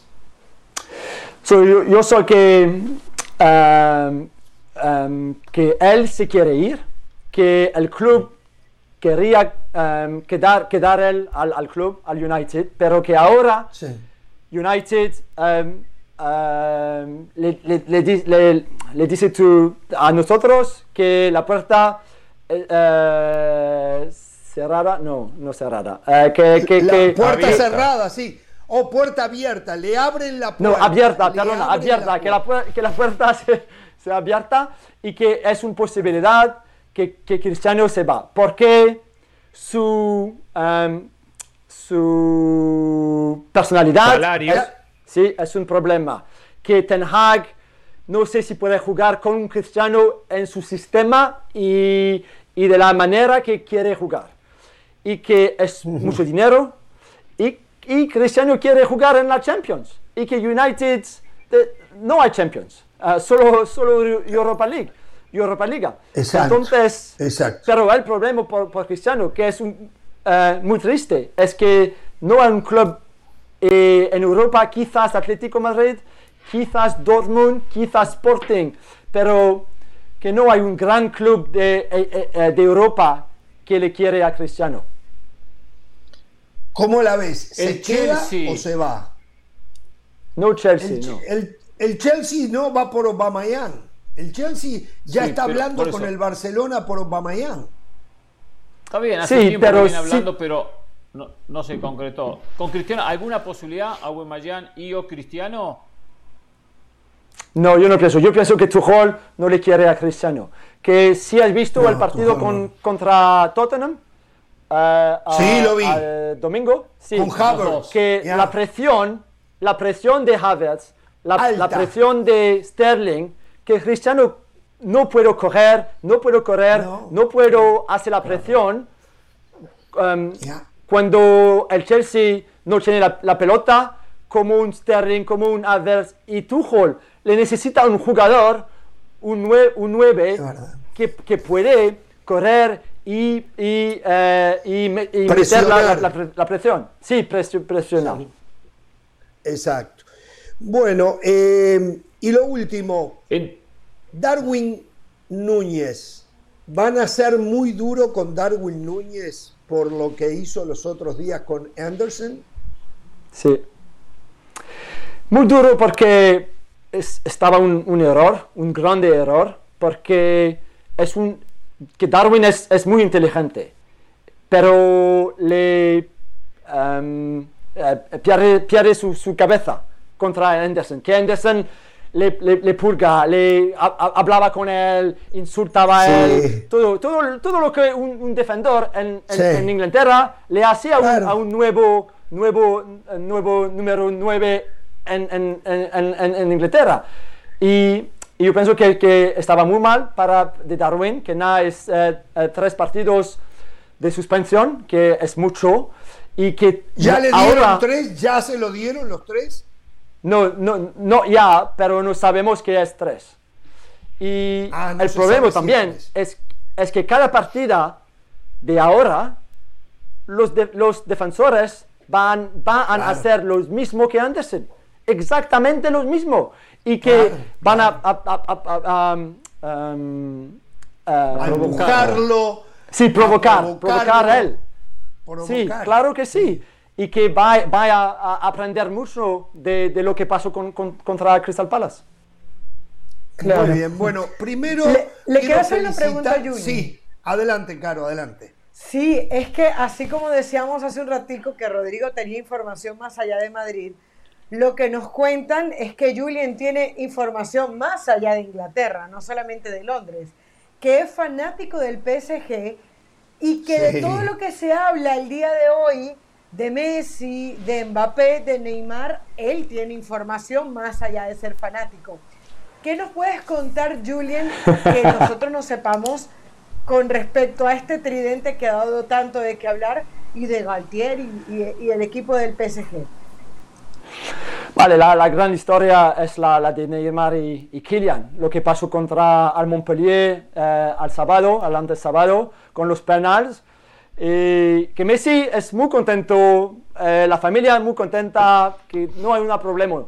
Pero, Messi, pero Ney, Ney y Kylian, que fueron muchos amigos, muy cercas, muy, muy, mucho, muchos mm. amigos, que ahora no estaban muchos amigos que yo, yo pienso que hay un problema de, de personalidad y, de, y de, de, personas también, porque a Kylian no le gusta que Ney um, no viene, no viene al, al, buen tiempo para el entrenamiento, y, algo como esto, y a Ney no le gusta el, el poder que Kylian con, con, su nuevo contrato le tiene ahora en el club que Kylian es el, es el, rey del, del, club.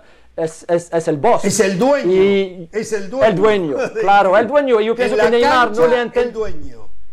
Sí, yo, yo pienso que Neymar no le entiendo, Neymar no le gusta, y entonces que hay un, un poquito de tensión entre Kylian y Ney.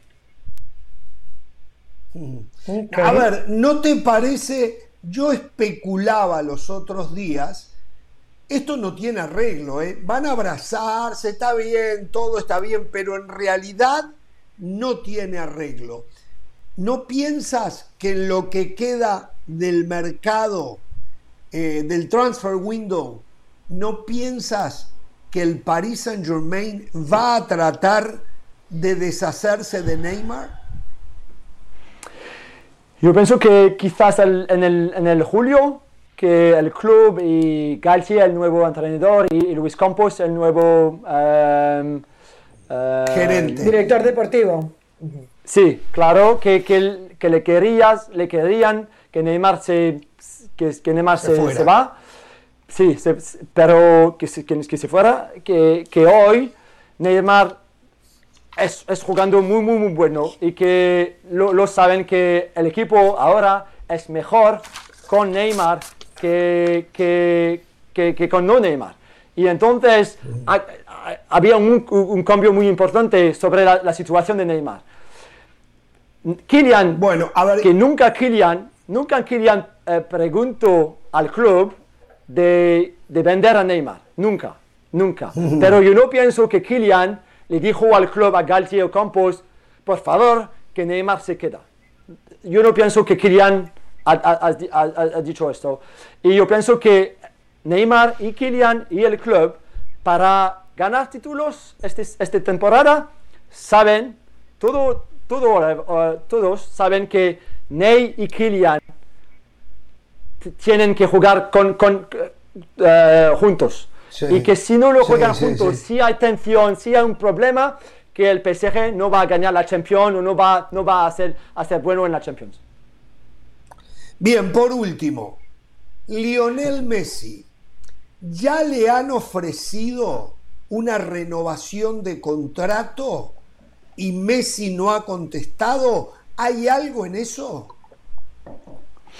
Que en su contrato es dos años con una tercera posible, una opción, una opción para una tercera.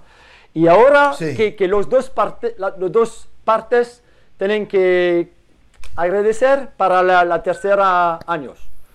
Y al club, al PSG, que el sueño es que Leo le dice a la, fin de este, esta temporada, vale, me quedo un otro año, me quedo un tercer año, eh, pero no, no, no, sabemos lo que, lo que Leo va a, querer hacer, quizás quiere, se va al, Inter Miami o se vuelva a Barcelona, pero en París el, el, gran sueño es que Leo al fin de esta temporada, porque es contento, es contento la familia es contento ahora, que, que le dice, vale, me, me, me, me, quedo un otro año.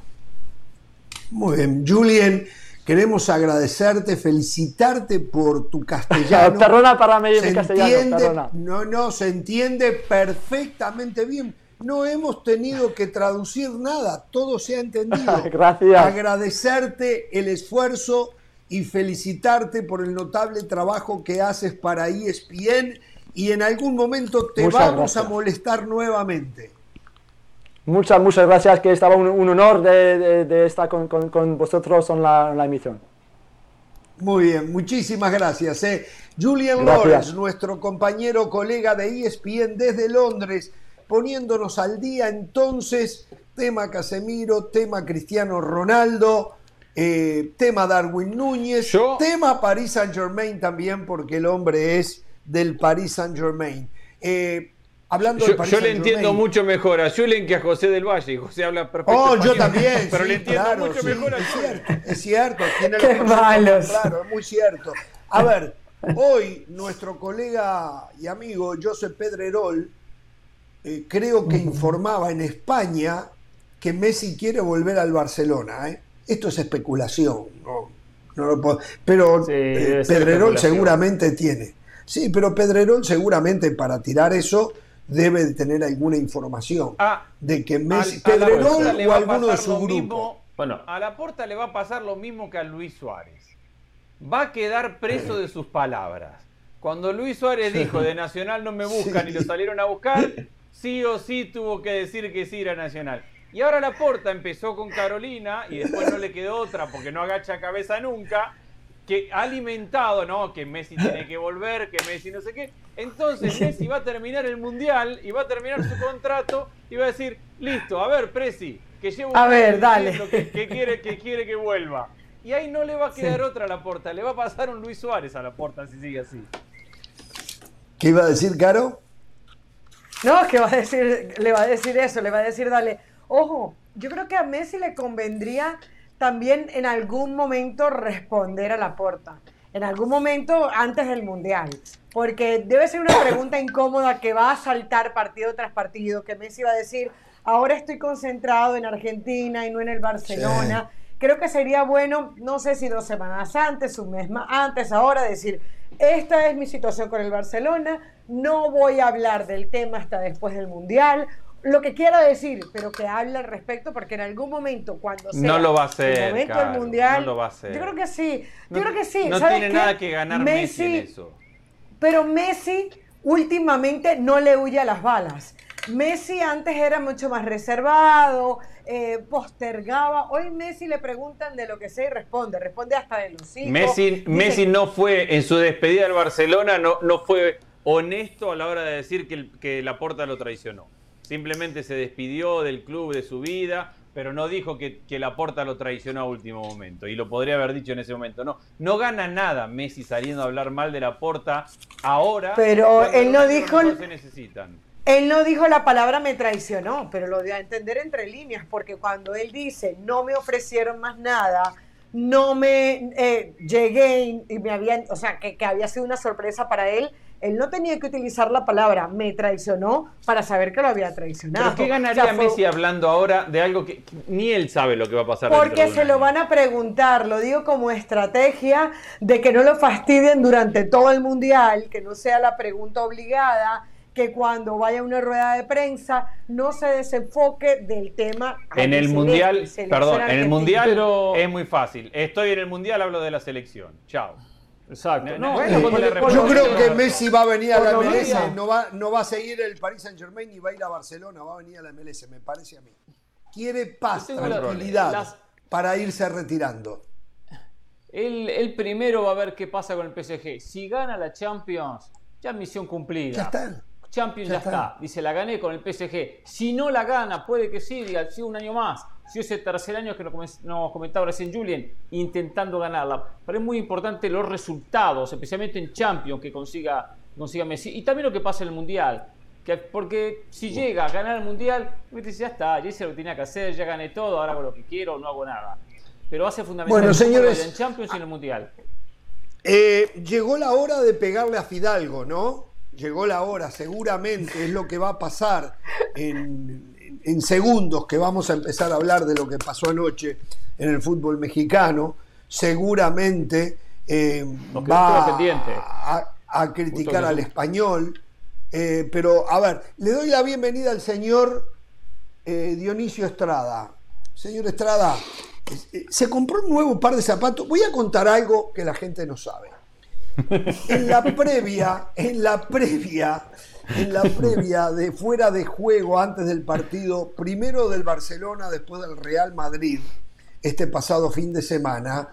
Eh, eh, exacto. en medio y eh, después. El, señor, en la previa, en el medio y después, el señor Dionisio este fin de semana lució un par de zapatos de alta gama. De alta gama. Los tiene que haber pagado caros de verdad. Seguramente. Eh, es más, fue tendencia en las redes los zapatos de Dionisio Estrada. No, pero eh, aparte los zapatos con la media. Los zapatos con las medias, porque los zapatos con las esas medias. Claro. Sin esas medias, es verdad lo que dice. Tenemos Ah, no, no, no, no. Entonces, yo, yo lo felicité. Ya vamos a mostrar la foto, ¿eh? Eh cuando esté la ponemos nomás. Yo lo felicité a Dionisio Estrada. Dije, bueno, finalmente salió de shopping. Se fue a las grandes tiendas que están por Chapultepec, en la Ciudad de México. Ahí las tiendas de marca. Ya están tronando que van a cerrar. ¿eh? El, hombre, el hombre, dije, se la empezó a gastar. Se la empezó a gastar no solo poner la plata en la camioneta, ¿eh? en el, mantenimiento de la camioneta y los viajes a, a Baja California Norte eh, no, no, no, empezó a, eh, bajo, eh, es norte, ¿no? Bajo Baja California Norte, ¿no es? Norte, Tijuana y Ensenada y todo eso. Ah, está bien, yo miro el mapa al revés, tiene razón. Pero resulta. Como el fútbol también, no se preocupe. Pero resulta. Qué hijo de. Que, pero resulta que al otro día, al otro día, aparece con los mismos zapatos. O sea, y había que yo lo, que calculo, que tenía que, mostrar. Yo sabe lo que creo, Pereira, lo rentó lo rentó y dijo, le voy a sacar el jugo. Oh. Seguramente no tiene, un, tiene un canje en Instagram, tiene un canje por ahí. Tiene un canje en Instagram. Entonces, la verdad, digo, ya es hora que muestre otros, porque para mejor las tomas en Equipo que gana repite. No te preocupes, Dionisio, equipo que gana repite. Qué lástima, no tenemos la foto. Bueno, yo creo, en el saludo para todos, yo creo que por los zapatos, pues este, este fin de semana no podré acompañarlos, ¿verdad? En fuera de juego, no he sido considerado. Imagino que tuvieron que ver los zapatos. Y puede ser los zapatos, eh, repitió zapatos. Sí, sí, sí, porque repetí, repetí zapatos, lamentablemente repetí zapatos. Pero lo bueno no se puede repetir. Mírelo, mírelo. Está, está. Espere, espere, mírelo. Qué pintaza. ¿Qué es eso? Qué pinta. Mírelo ahí. Ahora, la media el otro día, ¿las lavó se las volvió a poner como estaban? No, me las volví a poner porque nada más me la puse dos horas para el programa, entonces ¿para qué gastamos agua, jabón y todo eso que representa? ¿Quién era que estaba al lado suyo ahí en la mesa, pobre? Eh, creo que eso fue el domingo, debió haber sido Miguel Briseño. Fue, fue haber sido Miguel pobre Miguel. Eh, por pobre cierto, Miguel. por cierto, este, sí, sí, sí, llegó la hora no de pegarle a Fidalgo, pero sí de pegarle a Pereira, a Ramos. De hecho, Pereira es el Mario Carrillo de la banda. Después de hora y media escuché su primer comentario y Carrillo, si no le pregunta, pues por él se puede quedar sin hablar eh, todo el programa. Pero espere, espere, Pereira tenía un tema pendiente que quería abordar antes de que... Ay, por eso no había hablado hora y media. Pereira, ¿qué era lo que No, no, el tema, no, el más que tema pendiente, el tema lo puso usted sobre la mesa, Ramos, y bueno, tiró la pregunta, después vinimos, fuimos a la pausa, cuando volvimos viajamos directamente a Inglaterra, entonces no lo abordamos, que es el tema de Tecatito Corona y ante su ausencia, ah, los reemplazantes, que aquí creo que obviamente caben dos preguntas. ¿Vos tocarlo ahora o abordarlo más tarde, no? No, no, ahora, ahora, ahora, ahora, ahora. ¿Quién lo reemplaza? Perfecto, está bien. Entonces, ya que tengo la boca abierta... Problemas de conducción entonces. ¿Quién lo reemplaza? Digo, en el equipo titular, porque para todos Tecatito iba a ser titular en el partido contra Polonia.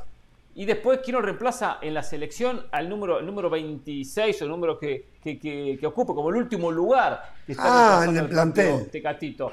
Digo, claro, en el plantel, porque cualquiera podemos pensar, perfecto, está bien, lo, lo, reemplaza Chucky Lozano. Sí, Chucky Lozano jugando por derecha y Alexis Vega por izquierda. Es una opción de ese posible. Les tengo una de Chucky Lozano para un ratito, ¿eh?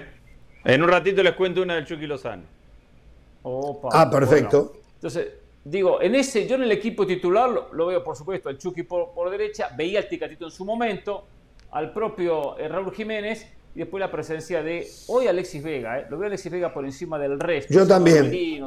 para mí eso, esos son los tres de arriba. Exacto, exacto. Para el partido inaugural. Ahora, en la selección, en la selección, eh, una posibilidad es sumar a Orbelín Pineda, si es que de repente no entraba. Eh, Laines lo ponía como fijo que Laines iba, iba, a estar en la selección. Para mí Laines es hombre de selección. ¿Sendejas va a la selección? Hay un jugador, mire, lo acaba de nombrar. No lo ha usado. Para mí, hoy es el mejor extremo que tiene México. Lo de Sendejas es fantástico. Pero no, no lo ha tenido en cuenta. El Tata no, creo. El tata.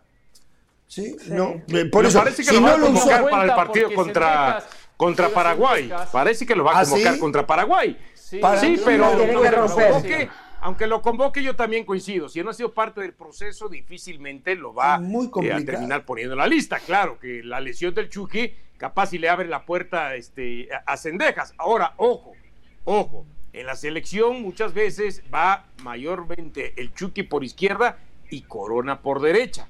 Entonces, exacto, si es por derecha, si es por derecha, entonces ya cambian los participantes ahí, ¿no? Ya no pondrías a Alexis Vega. Inicio, ahí donde digo que el Chucky, que comenta ha ido por izquierda en la selección, lo pongo por derecha. ¿Por qué no lo ponía por derecha al Chucky Lozano? Porque lo ponía Corona. Esa era la razón que no iban a jugar los dos por derecha, evidentemente. Entonces, al, Corona no poder disputar el Mundial, yo lo veo al Chucky Lozano en su puesto habitual, que es por derecha. Y, ahí suma Alexis Vega sobre el costado izquierdo.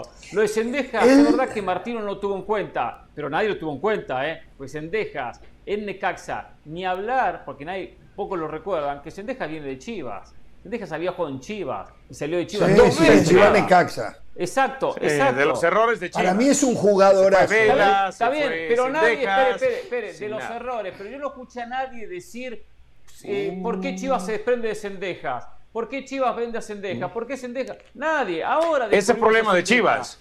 No, no, no, no, disculpe, pero ese problema de Chivas que, el que lo tiene que decir.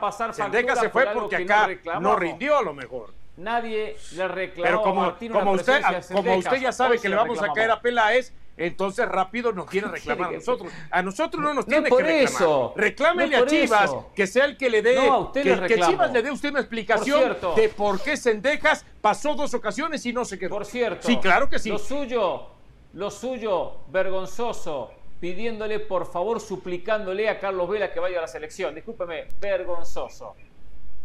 Ah, ¿sí? lo que hizo Carlos Vela, suplicarle por favor, ven la selección. No, yo no le supliqué, yo le convencí. Usted con todos los Yo no le supliqué, yo lo fui a convencer que es distinto. Ni le rogué ni le supliqué. Le fui a convencer.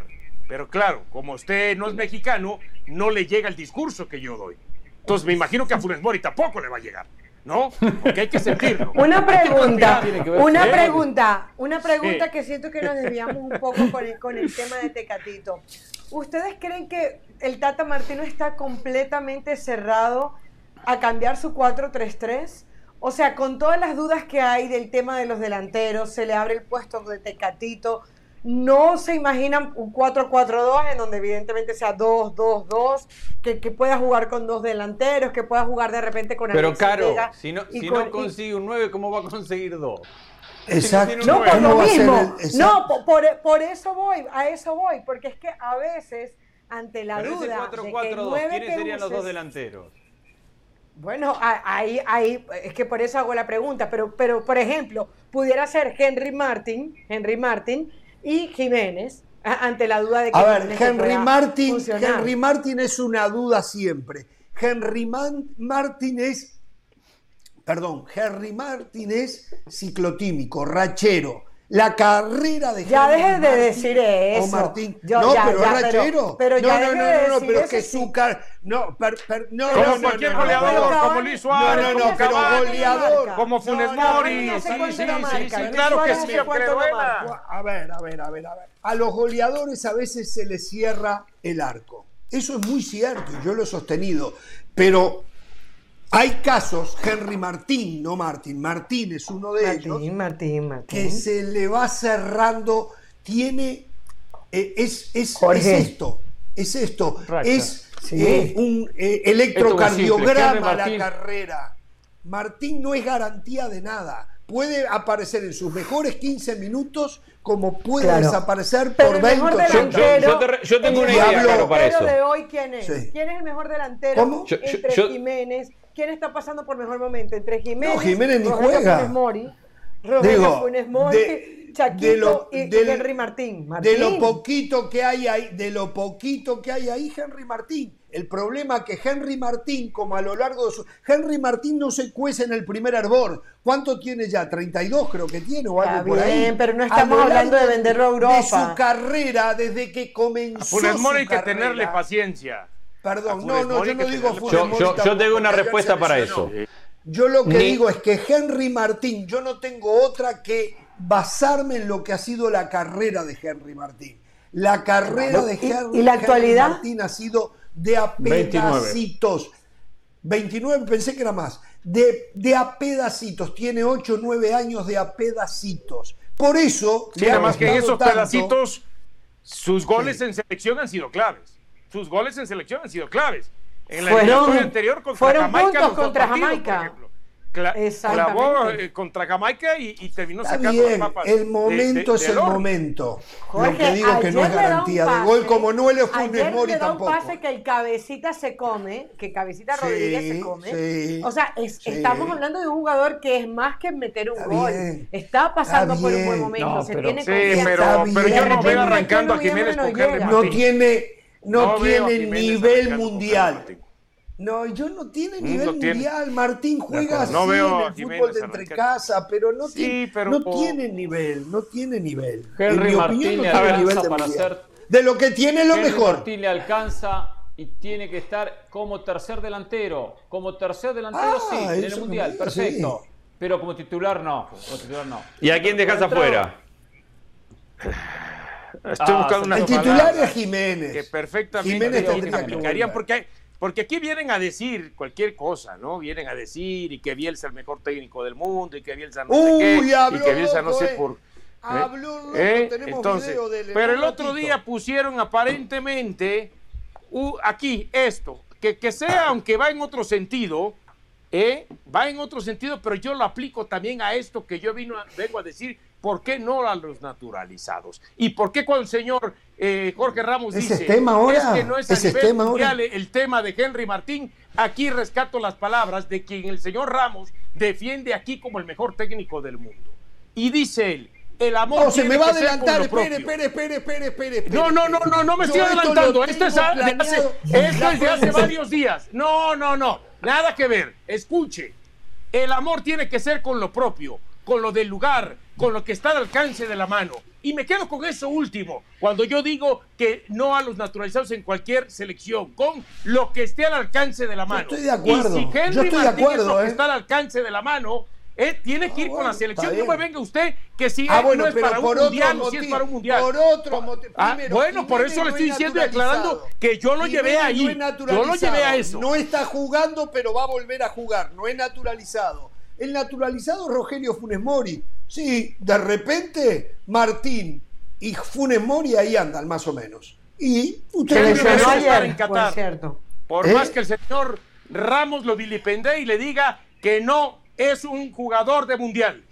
Yo, yo voy a un par de cosas. Primero, no me parece ese 4-4-2 porque si bien ahora el América es un poco versátil porque termina con cabecita, pero no es un 4-4-2 lo, lo del América. Ni Jiménez ni Henry Martín están acostumbrados, están acostumbrados a jugar con otro centrodelantero al lado. Y segundo, no, no, Henry Martín ha jugado, Henry Martín ha jugado muchísimas veces con Viña los dos de punta, ¿eh? Sí han jugado, muchas veces. Bueno, pero, pero, no de uno Ahora no es la constante, no es la constante. No, claro. Y a lo que Martino, son, son alternativas para reemplazar a, Corona, que, a uno le puede gustar más alguna que otra, pero tiene muchas alternativas para no romper un sistema de juego que ha trabajado por mucho tiempo. Hernán nombraba la que a mí me parece mejor, Alexis Vega por izquierda y, Lozano por derecha. Pero después puedes cambiar de características con el mismo sistema, Laine.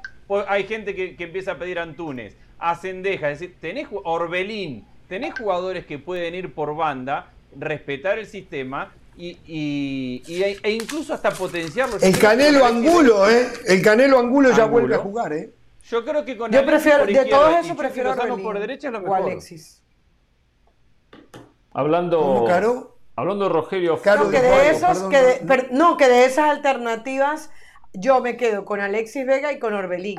Porque aunque Orbelín no, no sea el mismo jugador que deslumbró en Cruz Azul, Orbelín es un tipo con jerarquía. No, no, no. En lugar del Chucky, en lugar del Chucky. No, no, no. Pues no, no, que Orbelín juegue por derecha, que el Chucky juegue por izquierda y con el centro delantero que decida poner. A mí me asombra cómo se sigue poniendo. Alexis Vega de 9, dice usted. Alexis Vega de 9. E, no, no, no, en, en este caso, Alexis. No, es, es que puedes tener la opción o Alexis Vega o u Orbelín Pineda. A eso voy. Un ah, Alexis Vega ah. cambiado de banda o, o, por, o sea, Alexis Vega no. Chucky por, cambiado de banda por derecha, Alexis Vega por izquierda y el delantero que se quiera poner. Otra opción es Alexis Vega como delantero centro, en el caso de que ninguno de los tres delanteros o cuatro delanteros que estemos hablando te esté resultando, u, eh, ya dije todas, Orbelín Pero si Henry Martín está en su momento, y aquí han venido a decir que los que tienen que ir a selección son los que están en su momento. Ahora quieren bajar a Henry bueno, Martín. Yo, yo defendí eso. No, Alexis Vega. Henry Martín está en su momento. Cuando hay tres, cuando hay tres antes, imposible, increíble. Ahora, para mí creo que la solución más fácil para eh, el señor Martino, donde creo que pueda tener más opciones, no solamente depender de Alexis Vega, porque es Alexis Vega y después tenemos que ver quién, dos o tres más. Entonces sería mover a Irving Lozano a la izquierda y por derecha creo que tendría dos o tres nombres que estarán por lo menos dos dentro de la convocatoria de Martino. Uno es Antuna, el otro es Diego Laines y si quiere puede subir a Cendejas. A ver, permítame, noticia, noticia que está llegando. ¿eh? ¿eh? ha sido operado el Tecatito Corona hoy, hace un rato.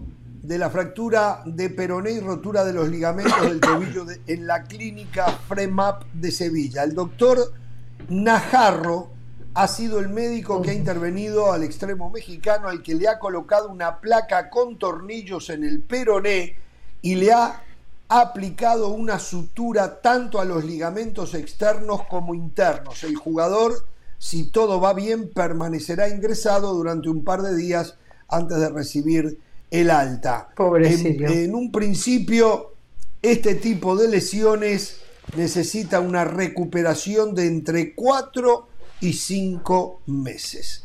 Así que podría estar que para febrero más o menos de regreso. No estar Probablemente esta se pierda la temporada. ¿eh? Fue la misma lesión que yo tuve en el 95. y el eh, fútbol se perdió pero, el jugador conmigo.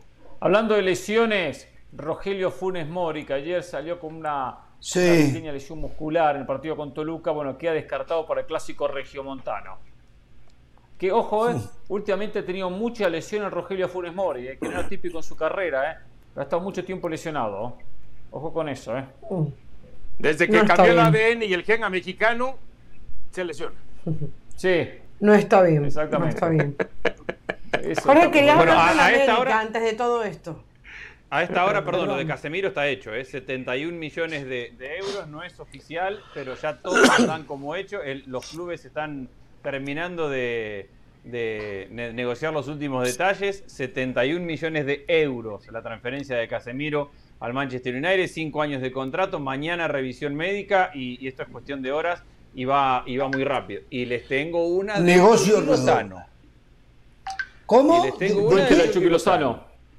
No, no sé, no sé si no me agrando porque no es mía, pero tengo una fuente que es realmente muy buena que, la, que empuja para Sirena. Eso de Casimiro fue adelanto de Rodrigo Faiz, ¿verdad? ¿Sí? La noticia que tengo a ver, A ver, si la plata fuera suya, ¿la pondría en una sirena? ¿Sí? Yo, si la plata fuera mía, los invito a comer un asado a mi casa a todos ustedes. En eso y nos pones las sirenas. Y nos pones las sirenas además. Lo dice, cancelamos la sirena y vamos a su casa a comer el asado. Sirena, vamos Pero usted sabe que tenemos que tomarnos un avión. Bueno, vamos a la sirena. Entonces, eh, eh, con lo del Chucky Lozano, ¿eh? vamos a ir a la sirena con lo del Chucky Lozano. Sirena.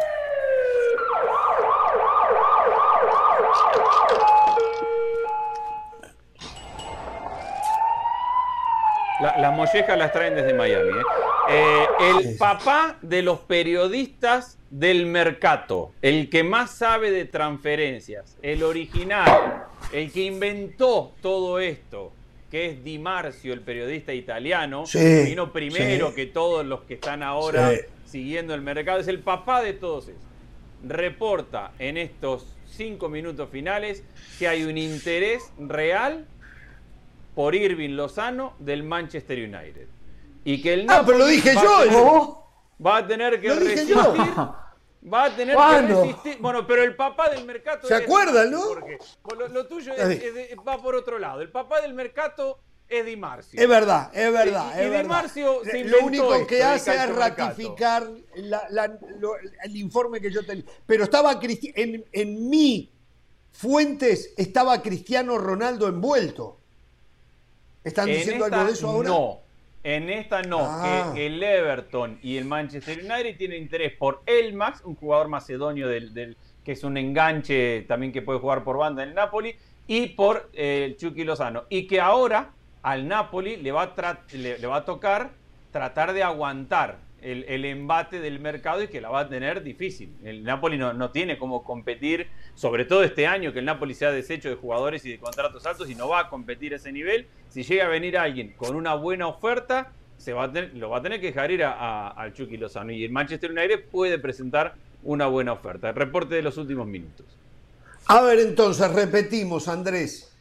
Eh, de acuerdo al periodista Di Marcio, que es el, periodista más influyente del, análisis y novedades de mercado, el Manchester United tiene un interés real por el Chucky Lozano y el Napoli va a, en principio a intentar retenerlo sabiendo que si el interés es muy fuerte va a, tener va a ser imposible poder retener al, al jugador mexicano. Pero hay un interés del Manchester United por el Chucky Lozano.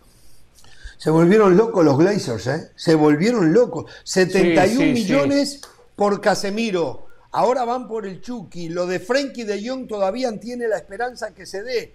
Se volvieron locos los hijos. Se habla de, la venta de un porcentaje del club. ¿eh? Ahora, les voy a decir algo. ¿Ah, Ahorita que hacíamos el contacto con Julian, él decía que para la llegada de Frankie de Jong, una de las estrategias estaba siendo convencer a Casemiro. Cuidado, y Casemiro no es ese punto de inflexión que está utilizando el Manchester United para convencer a otros, inclusive el mismo Cristiano Ronaldo. Es decir, para que el proyecto tome una forma real, porque hoy nadie cree en este Manchester United. Todo el mundo cree que es un riesgo innecesario como, como equipo de fútbol, porque siente que está hirviendo, porque siente que es una olla de presión. Entonces, si el primero en levantar la mano y decir que sí es Casemiro, capaz detrás del brasileño pues van llegando otros. Y ahí entonces el Manchester United se convierte en un equipo apetecible más allá de no jugar Champions. Yo tengo otro de ¿eh? de Champions y del, candidato a, a jugar en un Manchester United que es desastroso por cinco años de contrato, que si lo jugaba en el Real Madrid bien los iba a tener, se va al Manchester United que es desastroso, que no arma un equipo, que dio vergüenza en el arranque de la temporada. Un volante central va a solucionar todos los problemas que tiene el Manchester United, la sobrecarga de jugadores, la mentira de exceso de talento, la, falta de identidad, una falta de liderazgo total. Y Casemiro va a dejar por un contrato de cinco años que, repito, lo podría tener año a año en el Madrid como han hecho Modric, como han hecho Cross.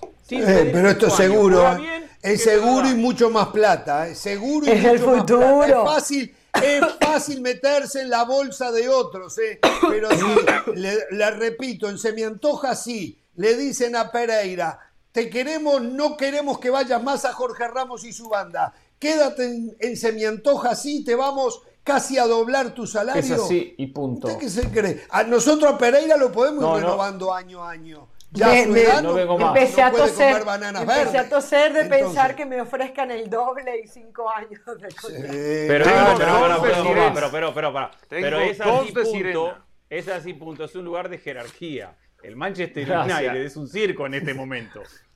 Gracias, Andrés. A ver, a ver, ¿cómo le deben estar pegando a Ten Hag, que fue el que insistió? Y no quiere decir que se haya equivocado y que no vaya a rendir el jugador, ¿eh? Pero las primeras muestras fueron decepcionantes y hablo de Lisandro Martínez, que los otros días yo lo ponía de titular junto con el Cuti Romero en la selección argentina. Defeccionó totalmente. Debe ser parte de la adaptación a un fútbol absoluta y totalmente diferente a, la liga neerlandesa. Decepcionó totalmente, pero ahí lo sacan en el partido en un momento en el que él no tenía la culpa de todo. Todo el equipo fue no, comenzando por De Gea. El primer gol oh, es un error de De Gea garrafal.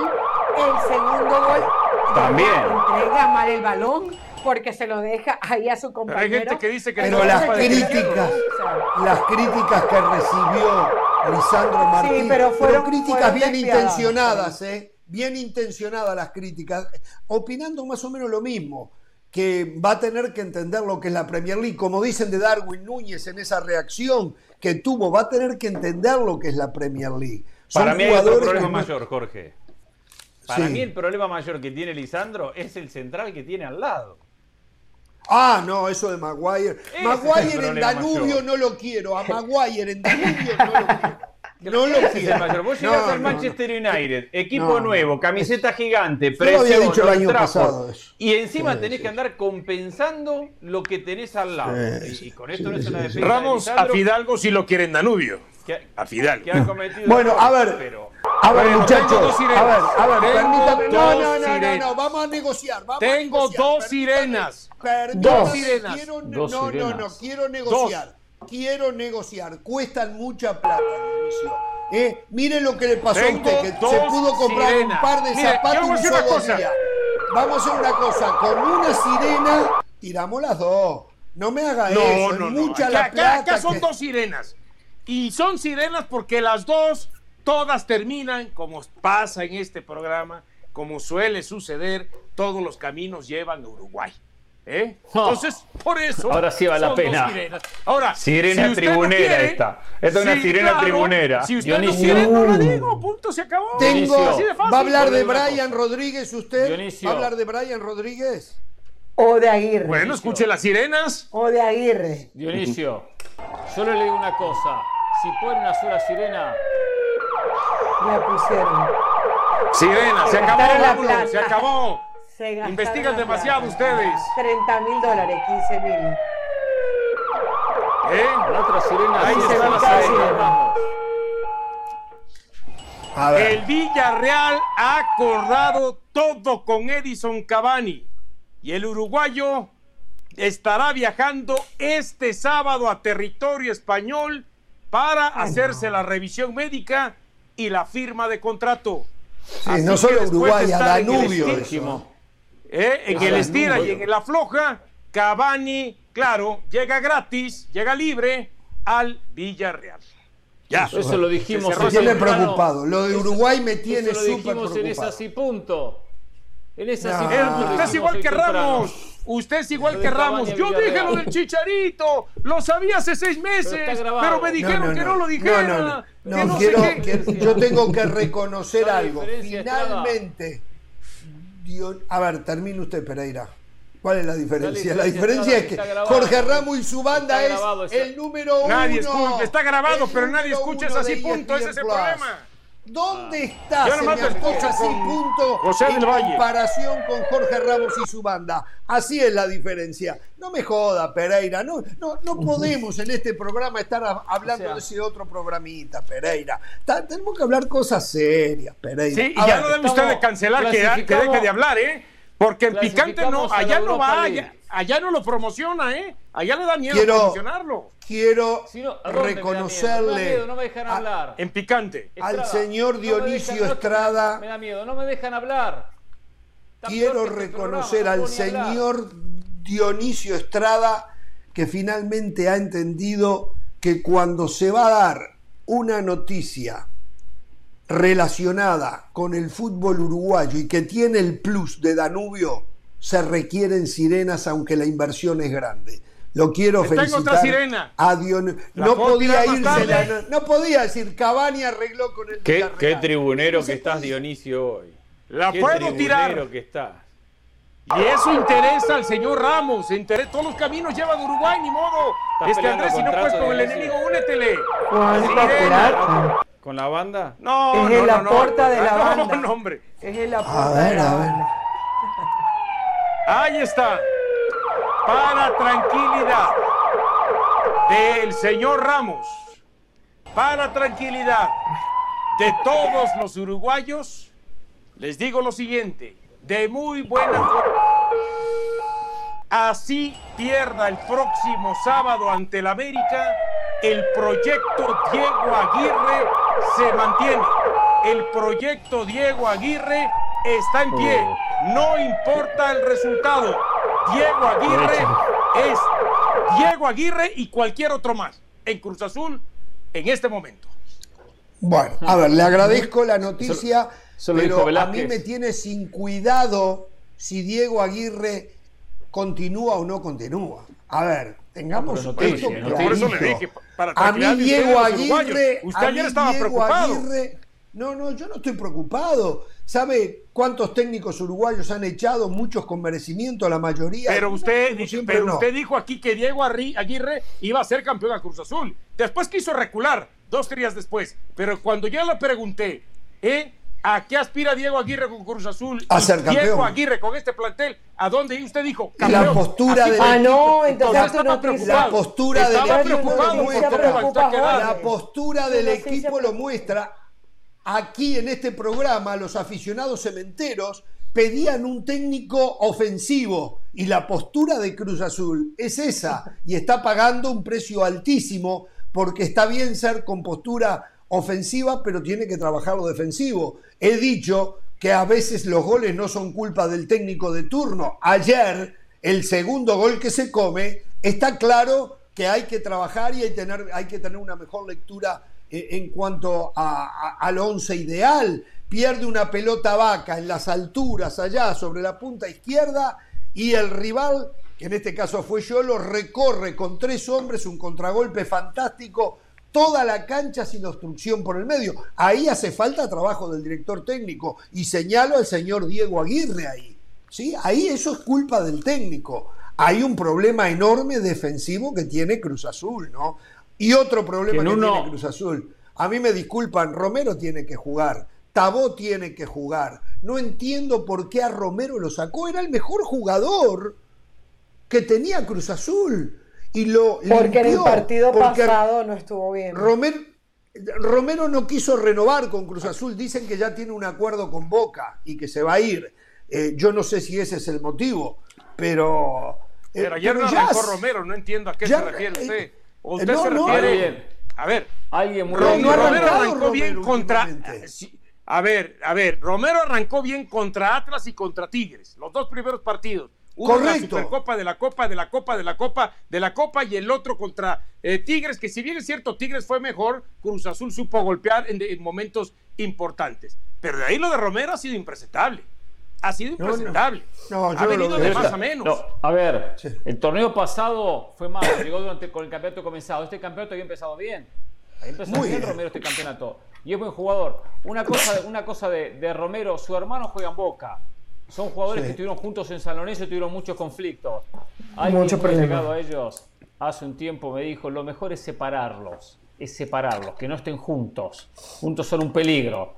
Y no creo, no creo que vaya a quedar libre para irse a jugar con su hermano a Boca, ¿eh? tengo muchas dudas. claro. Este, Bueno, gracias por las noticias. Allá que estamos con el fútbol mexicano, anoche vimos el partido de Pachuca América, vamos a empezar por ese. El de Cruz Azul o Vida Reojo, jugaban a la misma hora, ¿no? Entonces lo pude ver. Y el de Monterrey, el de Toluca Monterrey también. El de Toluca Monterrey lo vimos, exactamente. Pero vayamos con Pachuca América. Eh, hasta el primer gol del América, un partido malo, no me gustaba. O sea, tenía intensidad, pero no tenía buen fútbol.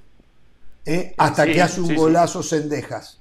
El golazo de Cendejas mejora el espectáculo, pero fundamentalmente al América, que era superior ya ahora sí a Pachuca y que trabajaba por un segundo gol. Pero hay un momento eh, medular del partido que fue la expulsión de Romaro, Romario Ibarra. Eh, yo la verdad que no entendí la expulsión. Yo la verdad que cada vez entiendo menos el arbitraje en general y fundamentalmente el arbitraje de México. El futbolista de Pachuca fue en busca de la pelota y cuando vio que no llegaba y que podía lastimarlo a Bruno Valdés, sacó el pie, le cambió la dirección al pie, a la pierna, hacia donde lo llevaba y no lo llegó a tocar. No lo llegó a tocar. En el fútbol dice dar o intentar dar. Bueno, no dio y nunca intentó dar.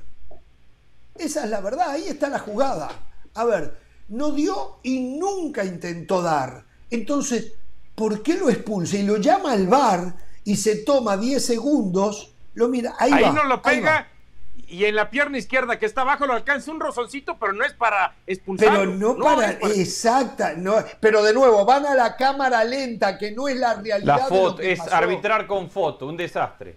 Esa, un desastre es, es el fotobar ahora, no el videobar, fotobar. Sí, exacto, es, verdad, ¿eh? es verdad, es fotobar muy buena, me gusta esa, se la voy a robar. Es una vergüenza lo que hizo. No, la inauguró Huerta el otro día. ¿Ah, sí? Ah, bueno. No se puede usar el bar con cámara lenta o fotografía, porque la paran y te muestran una fotografía que no dice la verdad. Porque cada vez que haya una pelota dividida, el que pierda, el que llegue medio segundo tarde, se irá expulsado. Entonces terminás que ¿qué, le decís al jugador? No vayas a una pelota dividida si no estás seguro que vas a ganar. Porque si no ganás, te vas expulsado. Simplemente por ir a competir por un balón. Ha pasado varias veces esta temporada.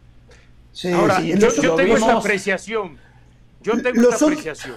A ver, el árbitro era César Arturo Ramos Palazuelos. Ya sabemos que César Arturo Ramos Palazuelos es un árbitro muy este tarjetero, eh, rigorista caprichoso, no, caprichoso, necio, terco, testarudo, saludos a Shakira por su canción, me acordé de ella. Y entonces, ¿qué es lo que pasa? Este, a como hemos estado viendo el arbitraje que ha de haber dicho César Ramos Arturo Palazuelo, híjole, a ver, me mandó el VAR a llamar, la voy a ir a ver. ¿eh? Y quizás él pudo haber dicho, sí, es de amarilla. Pero ¿qué ha pasado con los árbitros que han ido al VAR y han cambiado su primera decisión? Los están matando. Entonces me voy a mantener en la mía. Y creo que tenemos un tema técnico. Por algún tipo de situación. Eh, me permiten, vamos a hacer una pausa eh, porque ya me molesta Arturo, eh, César Arturo Ramos allí. Eh. Vamos a ir a una pausa y vamos a... Ah, ya lo tenemos solucionado, fantástico. Ahí está. fantástico. Y yo creo que él iba predispuesto a decir, si cambio voy a caer en lo mismo que han caído los... No.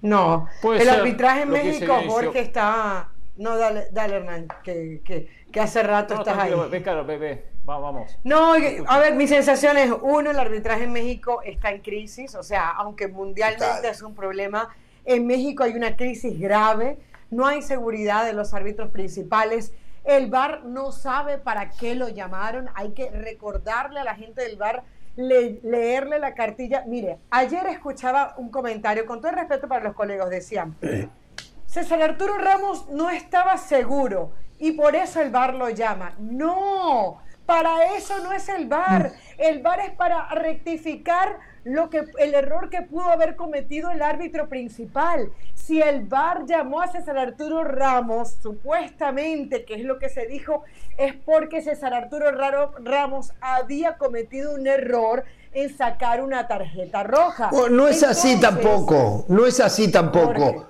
Porque el VAR entiende porque el VAR entiende que sería bueno que la mirara, porque sí, a lo mejor la tarjeta roja fue muy rigorista, pero no que el VAR entendía que era la tarjeta roja. Por eso es lo que acabo de decir. no, no, no, claro, pero, a ver, para el VAR, para según, a ver, no, a ver, a lo mejor no me expliqué bien. Según Caro, el VAR, el VAR tenía la decisión tomada de que no era tarjeta roja. No necesariamente. O tenía dudas. O tenía dudas. Ah, ah, ahora pero es bueno, otra pero cosa. es una cuestión semántica. No sabemos cómo pensar. No, no, no, no, la voz, la voz, no, la, la, ¿cómo que sí. siempre? No es semántica. Una cosa es que te, estaba seguro el bar de que era roja y otra cosa es que el bar tenía dudas. Pero es que el bar no puede llamar a ver, para no es semántica. Usted faltó a esas clases. El, el bar no llama para confundir. Si en el bar piensan que es roja, no tiene por qué llamar a César Arturo eh, Ramos Palazuelo. Si el bar piensa que es roja, o duda que es bueno, pero es que el bar no es para confundir, a eso voy. Si el bar tiene dudas, quiere decir que como es dudosa la jugada, no tiene que llamar al principal. El bar tenía que llamar si considera que fue muy rigurista y que era para tarjeta amarilla. Y como se supone que es un trabajo en equipo, él, que ya tenía dudas, dice, si el bar me está llamando, vamos a hacerle caso y la bajamos amarilla. Minuto 45, falta todo el segundo tiempo, no fue... pero él no tenía dudas, muy mal. Obvio y manifiesto, y estás dejando a un equipo con un jugador menos. O sea, un tema de que la imagen se no, liquidó es la segura. La imagen no es la segura. No, yo no, no utilizaste el sentido común. No. A ver, Te dejo, Pereira. A ver, primero, gracias, Carol. La, jugada muy similar a la que vimos el fin de semana en el clásico Tapatío, cuando expulsan a Miguel Ponce, cuando Santa, Marina, Santa María se barre. Exactamente. Muy similar. Cuando el central se barre al piso, que comete cuando se barre, se barren con, los pies en, el piso, no con la pierna elevada. Uno hace con la pierna elevada, pero cuando se hace con, el piso y van a la pelota, y que viene corriendo, como en este caso Romario Ibarra, no tiene otra que intentar saltar, pero un momento va a caer. Y si ese salto no es lo suficientemente que a veces no pueden, eh, eh, eh, ágil o con el tiempo de poder superar todo la humanidad del, del, que se barre, en un momento va, va a tocar el zapato, la suela del botín contra, contra la pierna del rival. Es lógico. Entonces, pero no puedes sancionar de esta manera con roja, con amarilla. No, no, un disparate. Ahora. Un disparate. y cambió el partido. no cambió, pero liquidó el partido. No cambió, pero, pero lo complicó. Y encima el gol. El, el, gol de, de, cabecita es en el arranque de la segunda etapa, el 2 a 0. Exacto. Cuando arranca es un muy buen pase Valdés 2 a 0, se había una esperanza, de, porque Almada habrá trabajado algo para intentar remontar el 1 a 0 tras el primer tiempo. Ya se viene todo abajo cuando el minuto 3 ya está 2 a 0 abajo. Ahora, cuando, cuando uno mira el gol, el, 1 a 0, el gol de Sendeja, de buena definición, eh, ¡Qué golazo! la pelota y cómo el remate seco, fuerte, bien colocado, es un pelotazo de, de Fuentes. Fuentes despeja, la pelota va sobre el área, ataca Pachuca. Un ataque de Pachuca. Y en el despeje, el despeje hay alguien la peina y hay tres jugadores del América en posición de ataque. Y ahí inician un contragolpe y termina el gol. No era un claro dominio del América. No era una América que le pasaba por encima ni era. Era mejor igual. Un ¿eh? partido parejo. Era mejor. Pero sí era mejor. Pero sí, no era un poquito, Un poquito. no. Fue. Ahora, Ortiz, es claro en eso y dice: eh, tuvimos la suerte esta vez de ser contundentes. Porque al final de cuentas, esa contundencia fue la que terminó marcando después el recorrido del partido. En esa, esa inicial, eh, el pegar primero y poder ser contundente hizo que después viniera el, buen, fútbol, y que el equipo, se asentara. Y el técnico lo tiene clarísimo. El, equipo hace un buen partido a partir de la contundencia. Sí, pero el primer tiempo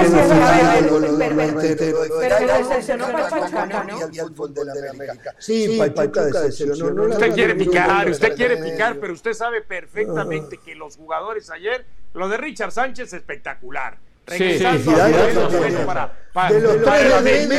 el entonces el medio campo del América sobre todo es en este momento lo que produce, lo que logra contener es gracias a Richard Sánchez. No me venga usted a poner a Fidalgo. Después hay momentos individuales de Cendejas que vuelve a repetir. Hay momentos individuales de Luis Fuentes también que va para arriba. El tema de Henry Martín. A ver, usted me dice, porque usted sí, es más, yo le voy a dar un dato. Ayer me empezaron a mandar mensajitos que han de ser bots de usted o como les digan bots. no, yo no tengo tiempo para usted, cuando, no estamos al aire, yo no tengo tiempo usted dice, no Usted dice, no quiero ir al mundial, pero es, quiere ir al mundial. Acá no tengo tiempo para usted, pero, pero es para, ¿cómo se llama? Pero es para, ¿cómo se llama? A ver, me empieza, me ponen el pase que le pone Fidalgo a Henry Martín, que hace el movimiento hacia la línea de fondo y después retrasa para para Jonathan Rodríguez, ¿verdad? No, no, no, pero a ver, si vamos a poner nada más un pase y me mandan estadísticas, 66 pases buenos de 72, no sé qué porcentaje, estás, estás, estás.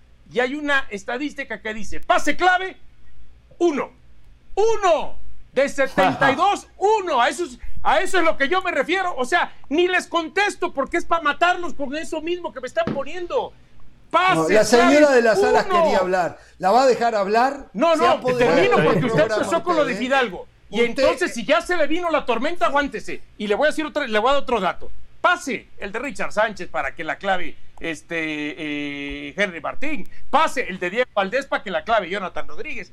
A eso me refiero. Y eso no tiene Fidalgo. Eso no lo tiene. Y otras mm. veces, el señor. No, mi análisis general. A ver, yo sí creo que la América fue mejor creo que no necesitaba de esa ayuda arbitral, ayuda indirecta. No creo que hayan que, no sé si querían ayudar a la América, pero no la necesitaba porque desde el fútbol era mejor. Los primeros 10 minutos parejos. Y yo decía que me decepcionaba el Pachuca, o me decepcionó el Pachuca, porque ayer hablábamos en la previa del partido y decíamos, qué bueno que América por fin se va a enfrentar a un rival que sabemos qué es lo que juega, que Almada ha logrado eh, hacer jugar bien a este equipo. Y la verdad es que la expresión de juego, la idea de fútbol de Pachuca nunca la vimos ayer. No hablemos ya después de la expulsión, porque evidentemente eh, eh, cuando juegas con uno menos estás condicionado. Pero esos 45 minutos antes, en donde sí tuviste Ibarra, realmente nunca el equipo apareció. América no es que era espectacular, pero América tenía el balón. América expresaba mejor su fútbol. América tenía el dominio del mismo. Luego le faltaba eh, traducirlo en llegadas eh, contundentes, en, traducirlo en llegadas que lo hicieran eh, ver como un equipo más poderoso. Ahora, hay muchas cosas positivas, porque hablamos primero del rival que lo hace ver mal. Pachuca le venía ganando siempre en los últimos partidos al América en, otras fases. Eh, hay, un, hay un 11 hoy, hay un 11 ya que tiene forma. Hoy yo creo que ya podemos recitar el 11 del América sin problemas y ahí uno se pregunta algo que ya nos preguntábamos ayer si llega Brian Rodríguez, ¿a quién sientas? Porque Ya estaban hablando ustedes de Fidalgo o de Cendejas. Ah, no hemos hablado todavía de Valdés, que va mejorando partido tras partido. Cabecito no fue especialmente bueno, pero está consiguiendo su forma. Entonces vas a pagar 6 millones de dólares para traer a un Brian Rodríguez, que dónde lo vas a poner.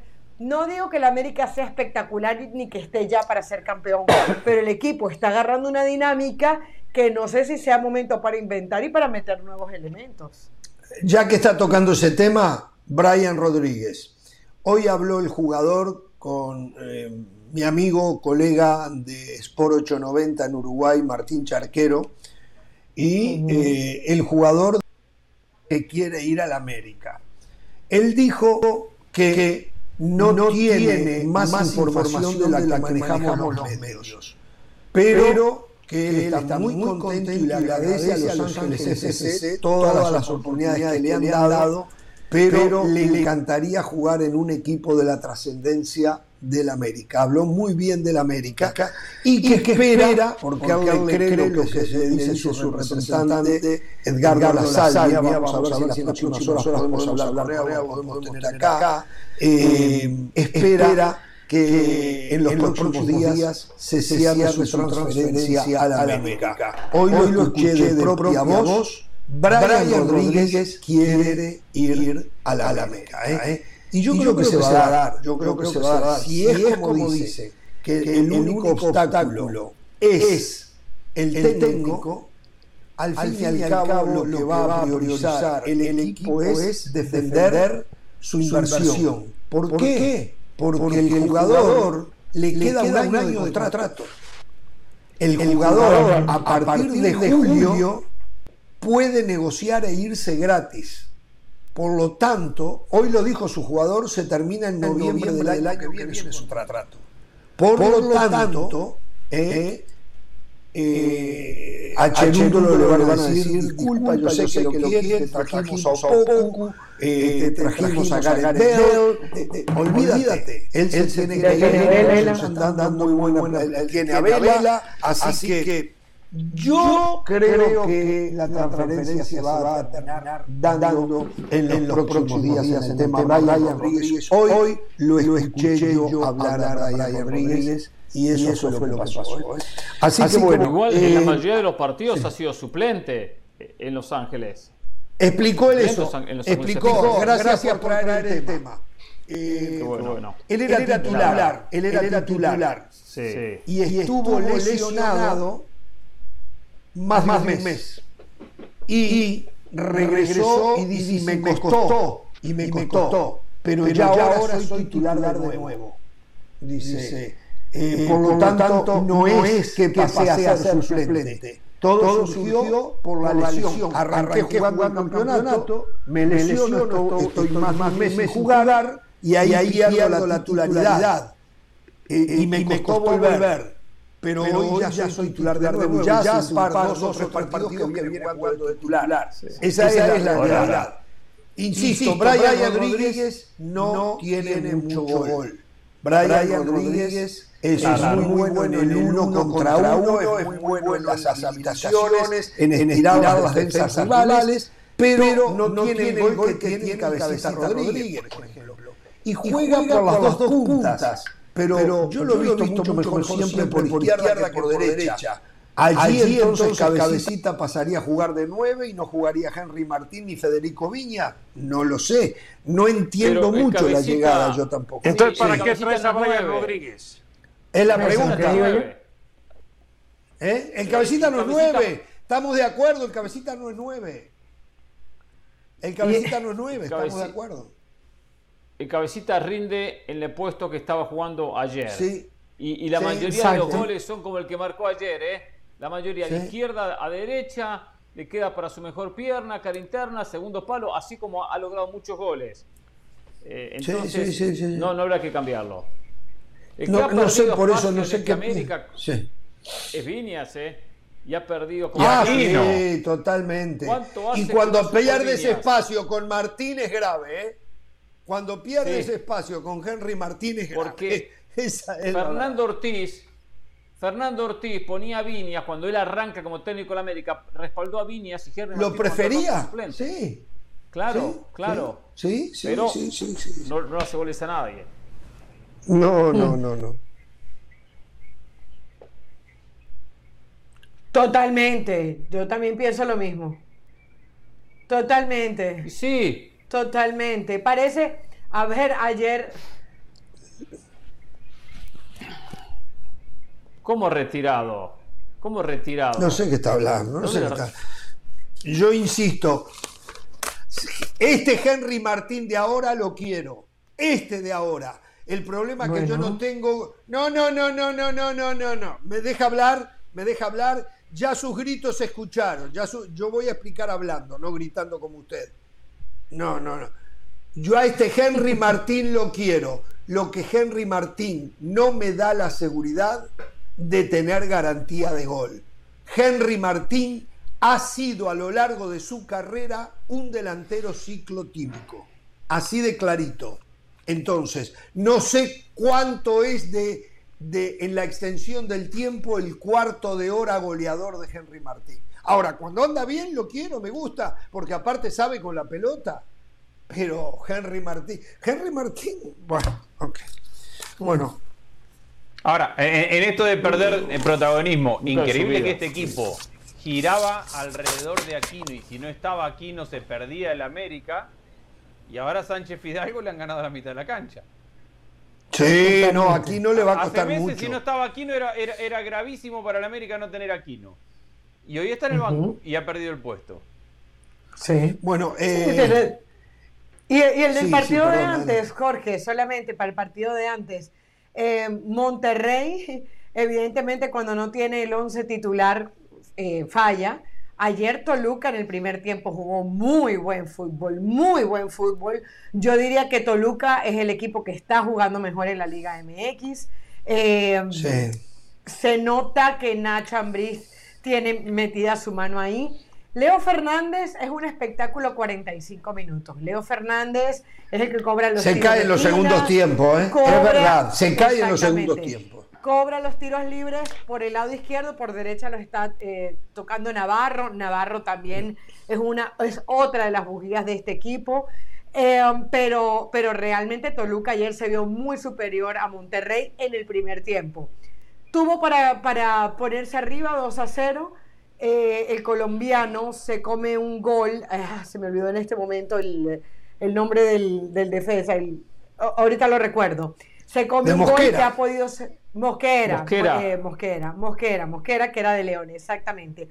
Mosquera se come el 2 a 0 y entonces ahí Toluca me parece que termina perdonando y cuando ya llega el segundo tiempo le hace tres cambios al minuto 46 Bucetich, luego al minuto 60 mete a, a, Funes Mori, ya Monterrey eh, cambia completamente el partido. Pero lo cierto es que ayer viendo a Toluca volviendo a jugar contra un equipo importante como Monterrey, que además estaba guardando para ese partido contra Tigres, pues uno se da cuenta que Toluca, eh, la verdad que su expresión de fútbol es muy buena. Y creo que hay pocos equipos que se le acerquen América. América eh, de a poco va agarrando vuelo y se va acercando a Toluca. No a ese nivel, no todavía desde esa expresión de fútbol, pero ya las Águilas están mostrando eh, cosas diferentes. Pero, pero Monterrey tiene nivel de Toluca. Un poco tú lo decías ayer, o sea, si puso suplentes ayer, va de visitante, uno a uno. Sí. Funes tuvo el triunfo en la última jugada. ¿eh? No, Monterrey. el triunfo cuando tira por arriba, se lo puede haber ganado. No, y tuvo un fuera de lugar, un gol fuera de lugar. Yo nada más le doy un dato. Porque tiene el clásico regiomontano y Tigres esta fecha no la jugó. No jugó contra sí, pero, pero hay que decirlo, esos suplentes de Monterrey Tú pones a ese equipo, le pones Deportivo Pereira, Deportivo Pereira, le pones y ese equipo de Monterrey te está. No, y no son dos titulares, porque supongamos que, ese equipo de ayer lo pones a competir en la liga, eh, eh, termina, está entre los primeros cinco o seis lugares de la liga, ese equipo de Monterrey de ayer. Pero hay, hay un trabajo con titulares, hay, una, hay un entendimiento con los titulares. Entonces, el, suplente, por algo suplente, hay una diferencia. Por más que tienen, yo sé que tienen recorrido, que tienen experiencia, que tienen talento, que son suplentes que quizás en otro equipo serían titulares. Yo lo que digo, ayer Monterrey no desentonó contra Toluca. No podemos decir que está Toluca muy por encima de Monterrey. por este partido, donde no puso sus mejores jugadores, independientemente que sí que jugadores. No, no, no. No, no, evidentemente, evidente, yo me refería era al, nivel de Toluca, o sea, lo de primer tiempo de Toluca. Sí, que, el que desviste un poco es el nivel de Toluca. Toluca decepciona para el segundo tiempo. En el segundo eh, tiempo. Por la baja de Leo Fernández. Leo, y es verdad, Leo Fernández no puede mantener un nivel Digo, no es fácil mantener 90 minutos, pero sí tiene que mantener los 70 minutos, que es más o menos lo que jugó, pero los últimos 15, 20 minutos eh, realmente eh, ya defeccionaba eh, en su fútbol, tenía muy poco desplazamiento, tiene una zurda mágica, el golazo que hace es fantástico. Si él le pega al arco, si no aparece alguna pierna salvadora o algo, es tres cuartos de gol. Eh, este muchacho no está en la selección, empiezo a darme cuenta, no está en la selección, no anduvo bien en Tigres o algo, porque no tiene mayor continuidad. Esto está clarísimo, porque la verdad tiene un talento fantástico, pero tiene que ser más constante. Leo Fernández. Leo Fernández. ah, Leo. Sí, y aparte, eh, Después, después habría que analizar todo el partido de Leo Fernández. Habría que ver todo lo que rinde, habría que buscar un GPS para ver cuánto, cuánto acierta, cuánto erra. Pero eh, como verdad, Pero eso usted no tiene, ¿no? Excepcional. Tiene esa zurda excepcional y tiene una pegada excepcional. Debe, debe tener una pegada como muy pocos. Entonces los goles de Leo Fernández son golazos. Son golazos. Son golazos todos. Después hay que ver cuánto termina sí, pues les pega seco. pases. A eso voy. Pero si, si él le da el paso y se acomoda con la zurda, eh, la clava, ¿eh? sí, te mata, te mata. No, eh, eh, es, un generador de centros, de jugadas. El, arquero. no sé si Jorge Ramos. Los otros días, perdón, perdón, Dionisio. los otros días yo se lo decía a Nacho Ambriz, y lo comentaba acá, que yo dudo que hayan muchos jugadores, los hay, algunos y hasta mejor que él, pero muchos con la capacidad en balones detenidos que tiene Leo Fernández.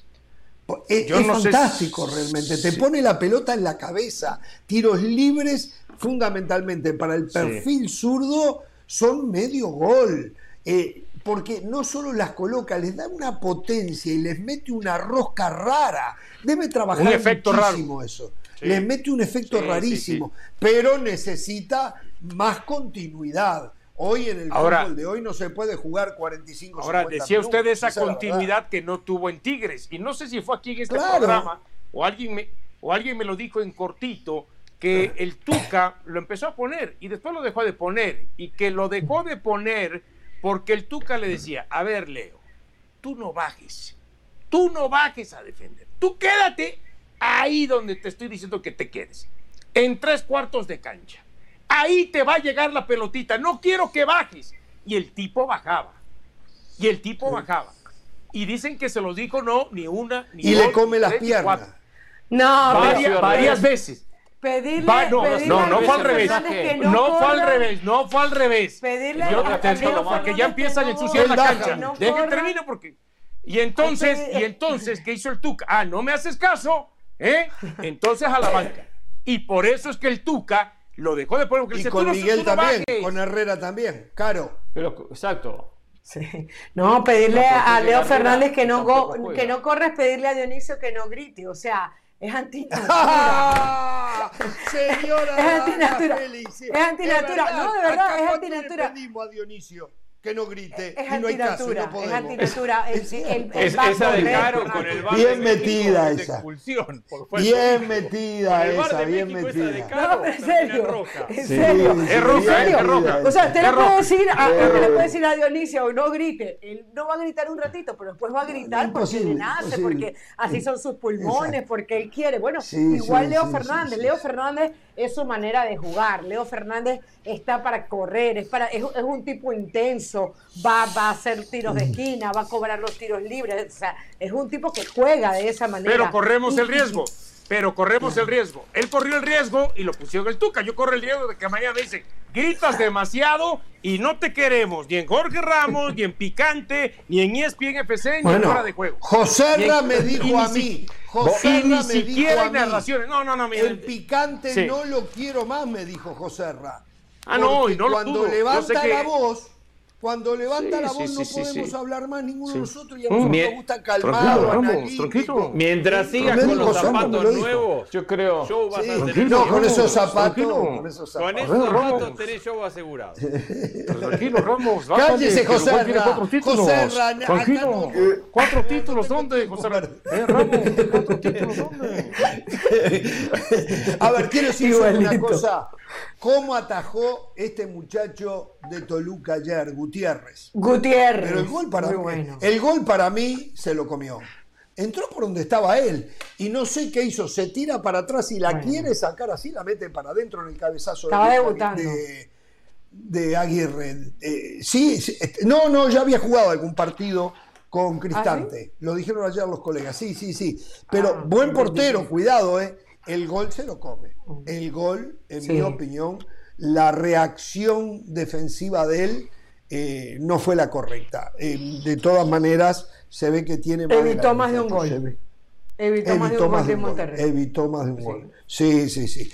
Bueno, y el Cruz Azul ayer, no sé si alguno de ustedes lo pudo ver, yo lo vi de a ratitos únicamente. Es muy difícil. Bueno, pero Jorge, los partidos a la misma los 30 minutos de Cruz Azul contra Tijuana estaban siendo mm. mucho mejor que los de América contra Pachuca. Sí, de acuerdo. Yo, tenía la, yo tenía la imagen dividida y dije voy a poner América Pachuca como la imagen principal y un recuadro al de Cruz Azul. Después le cambio y estaba mejor en esos 30 minutos Cruz Azul contra Pachuca, ¿no? Sí, Entonces, sí, Este, la cosa es que Cruz Azul no aguanta el ritmo, no aguanta el paso y sigue cometiendo muchos errores atrás. Muchos errores defensivos y eso los termina matando. Y después vienen los apuros, un golazo de tiro libre. Yo no sabía que Rivero, eh, Nacho Rivero también le pegaba tan bien en los tiros libres. No recuerdo yo haber visto algún otro gol, pero hizo un golazo de tiro libre. Este, pero a esta altura hay jugadores eh, que no termino entendiendo. Rotondi es uno de ellos y parece que es uno de los preferidos de Diego Aguirre. No, no entiendo por qué está allí. Eh, lo de Romo, eh, perdón, lo de Romo, lo de Vaca, eh, que yo siempre defendí mucho a Vaca, está muy desordenado en el medio, fueron los dos, Vaca y Rivero. Y después a Rivero, a Rivero, lo recuesta marcar punta derecha, mueve a Escobar al medio. Rivero era el revolucionario que tenía este equipo, era el motor del equipo. No entendí lo que hizo Aguirre ahí, que lo hace Berseri que era su asistente y el que dirigió el equipo, pero no terminé de entender qué es lo que quiso hacer con Rivero. El mejor hombre que tenía en la cancha era Rivero, el generador de fútbol, era el motor. Lo termina recostando de lateral derecho. Yo sé que este muchacho te juega en cualquier lado, pero y yo insisto, para mí Romero debe ser titular, a esta altura Romero y Tabó deben ser titulares. Eh, a Morales se ve que no lo quiere al chileno, no han dado el chileno para nada, no lo quiere. Este, pero bueno, es grave. Bueno, les, conté el otro día qué pasa con, Morales, ¿no? Les conté, no sé si les conté el otro día qué pasa con, no, con no, ¿qué pasa? No. No, a ver, capaz si a lo mejor empiezo a contarlo y ustedes, algunos dicen, sí, sí, ya lo contaste. Bueno, resulta que, resulta que este, vienen las vacaciones ahora y Morales se va de vacaciones. Y en 22 días de vacaciones sube 8 kilos.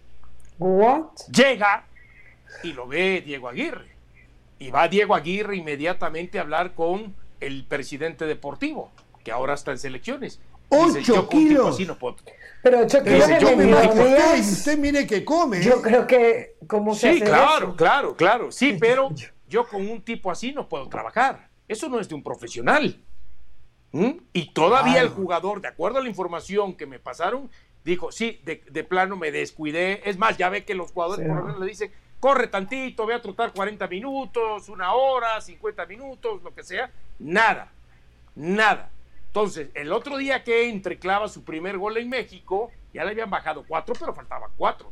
Entonces, pero ya Diego Aguirre desde ahí ya se quedó con una mala percepción del profesionalismo de Morales. Y eso le ha costado.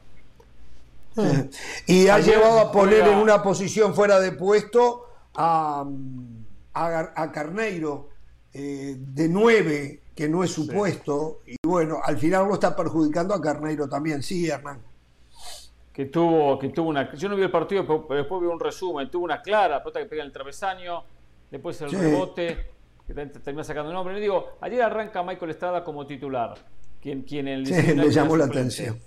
Eh, pero entiendo lo siguiente. Y recién llegado, sin trabajar con él. De acuerdo, la fecha 8. Rotondi llegó, no sé, la fecha 4. Estrada llega para, este, para esta fecha. Funes Mori debutó la fecha anterior. Eso, eso, no es la manera de trabajar un equipo. Y, la culpa no tiene Diego Aguirre, independientemente de sus errores, y especialmente, ¿verdad?, que tiene muchos errores defensivos. Pero acá hay una cuestión de planificación pésima. Todos decíamos que Cruz Azul necesitaba un defensa central. Lo traen en la fecha 8 a Ramiro Funes Mori. Tuvieron que pasar 7 fechas para que llegara. Entonces, si los, los dirigentes, que esto es constante, torneo tras torneo pasa exactamente lo mismo. La fecha 4, 5, 6, 7 llegan los jugadores. O sea, después no podemos exigir resultados. El técnico hizo una pretemporada, aparte no hablamos de diciembre a enero que hay un par de semanitas. Acá hablamos de una larga pretemporada entre mayo, junio, julio para preparar un equipo. Después, bueno, hay que hacer milagro. Y Diego Aguirre está pagando el derecho de piso de, empezar a conocer el plantel, la liga, el campeonato, todo. Pero echarlo sería lo peor, lo peor que podría hacer la máquina. Bueno, no, ya Dionisio nos dijo, ¿de dónde sacó una fuente suya, Dionisio? Ya está utilizando la sirena. No, sé. ¿Quién le dijo eso? Y, todos los uruguayos, fuente? también. Nos quemó la sirena del asado que iba a pagar Ramos, ¿se da cuenta? Agulla. No, no, no, pero a ver, yo le estoy anticipando que así pierda el, sábado para aquellos que empiecen a especular de que Aguirre se va a ir porque perdió contra el América. No, yo se lo estoy anticipando hoy jueves 18 de agosto que aunque pierda no se va a ir, que el proyecto está firme. Para que hay, una cosa que tiene que ver con esto que dice Hernán, es, increíble que el mercado de pases esté abierto hasta superada la mitad del torneo. Más de la mitad del torneo se va a jugar y el mercado va a seguir abierto. Para sí, es algo que no se entiende. pero, pero a ver, Andrés, ¿qué pasa? El sistema te lleva a que clasificas a la liguilla como puede y después tiras toda la carne del asador. Pero yo pienso que tiene que ver por el tema del mundial. Yo pienso que tiene que ver sobre No, siempre. No, no, no, no, perdón. El, el mercado queda abierto hasta la primera semana de septiembre, siempre, no, ¿no? No, Lo que no, no, El mercado queda abierto las cuatro o cinco primeras fechas. Eso sí, pero no hasta las 12. Ya ahorita eh, vamos a ir hasta las 12, pero yo creo que tiene que ver con el tema del Mundial. Vamos a ir hasta las 12 mercado... y habiendo jugado casi toda la 16 el mercado queda Exacto, también. Ya se va a haber jugado casi, casi 12 fechas de 17. Claro, claro. el mercado queda abierto a consecuencia de lo que pasa en Europa. Es un reflejo de lo que pasa en Europa. A los pocos días que cierra Europa, cierra México. Vamos a asumir Corbelín Pineda no conseguía equipo. Perfecto, México tiene la puerta abierta. Claro. le, le, cambié un poquito el, timón antes de que se Y no hay técnicos despedidos, ¿eh? Y estoy, y estoy pendiente del video que quería mostrar de Bielsa. Yo sé que aquí a muchos no les gusta Bielsa, pero estoy pendiente de ese video. ¿Sabes que tengo ganas de, dejarlo hasta mañana ese video? Hasta mañana. Ah, bueno. sí, quiero, quiero, que, quiero que venga el presidente de las peñas de clientes quiero que esté acá el presidente de las peñas de clientes mañana. es, cuando lo quiero mostrar ese video. Bueno, déjelo para mañana, pero eh, hoy escuchaba el nombre de Foyt ahora sonando como lateral derecho para el Barcelona. Eh, a ver, lo del Manchester United ya es una locura, pero el Manchester United no ha fichado lo que ha fichado hasta hoy. El Barcelona. No, y tiene plata, no sale a pedir, tiene plata. Y, y, sigue uno escuchando el nombre de Marcos Alonso. Eh, a ver, eh, eh, dicen que, y, lo que, lo que se filtra desde allá, incluso una nota que firmaba nuestro compañero Jordi Blanco desde Barcelona, decía que en ese once ideal del cual habla Xavi, pues él dice que necesita dos laterales. Yo me imagino que cuando se habla de once ideal en Barcelona es... Se está hablando de 30 millones como, como oferta. Barcelona le haría al Villarreal una oferta de 30 millones por Juan Foyt. Por Juan Foyt, correcto. Ahora, hay una realidad. Un central devenido en lateral. Y no digo, digo, y es bueno, está en la selección. No es titular, pero está en la selección y lo utiliza seguido Lionel Scaloni. Pero, ¿sigue gastando plata Barcelona? No pero, pero, pero a ver, el tema de la plata es algo, ya te dejo Andrés, el tema de la plata es algo. Pero luego viene es realmente el Barcelona de hoy sí necesita un lateral derecho. Araujo está para jugar, o sea, Araujo te puede resolver como lateral derecho, pero hablábamos el otro día que en el, en el estreno contra el Rayo Vallecano, esa banda no la explota Araujo como normalmente lo hacía el Barcelona, como lo hizo en su mejor momento eh, Dani Alves. Entonces, Él es central, Araujo es de los mejores centrales que se puede tener. Claro, que no estemos de acuerdo en el, en eh, Araujo, que no estemos de acuerdo con el tema de la plata es otro tema. Pero este Barcelona, para ser lo suficientemente competitivo, yo sí creo que le hace falta un lateral derecho que no sea Dest, que no sea Araujo o Araujo, o que no sea Sergi Roberto, que es el que también terminan utilizando por ahí. A ver, yo estoy de acuerdo con eso y sumo. ¿Para qué renovaron a Sergi Roberto? Que ya terminaba su contrato y se iba. Si no es lateral y no lo necesitan como, como volante porque tiene una sobrepoblación, si, si ocupa un rol menor, ¿para qué renovaron? a Sergi Roberto. Y entiendo que tener plata es muy tentador y es muy bonito ir y, comprar como está comprando el Barcelona, pero de la forma que ha, que ha llevado adelante su mercado, lo ha dejado sin poder de negociación para las salidas. Todas las salidas del Barcelona están siendo regaladas a préstamo pagando la mitad del, del, traspaso porque no tienen poder de negociación. A ver, ahora el Barcelona, 30 millones por Foy, lo tiene a Sergi Roberto y lo tiene a Araujo y a, y que puede jugar de lateral. Y ya no convocó a Dest para el primer partido. ¿Cuánto vale Dest ahora? La mitad de lo que valía hace una semana. Porque, porque ya todo el mundo sabe que el Barcelona, ante todo, necesita sacárselo de encima. Lo mismo con Depay. Le trajeron a todos los jugadores. Depay arregló a la Juventus. ¿Qué está esperando la Juventus? Que Depay se vaya gratis del Barcelona. Porque no tienen poder de negociación. Porque ya compraron todo y ahora están urgidos en sacarse los jugadores de encima. No, un desastre. perdés cualquier poder de negociación con eso. Yo recuerdo que en este programa hace algunas semanas alguien dijo, es el mejor plantel de Europa.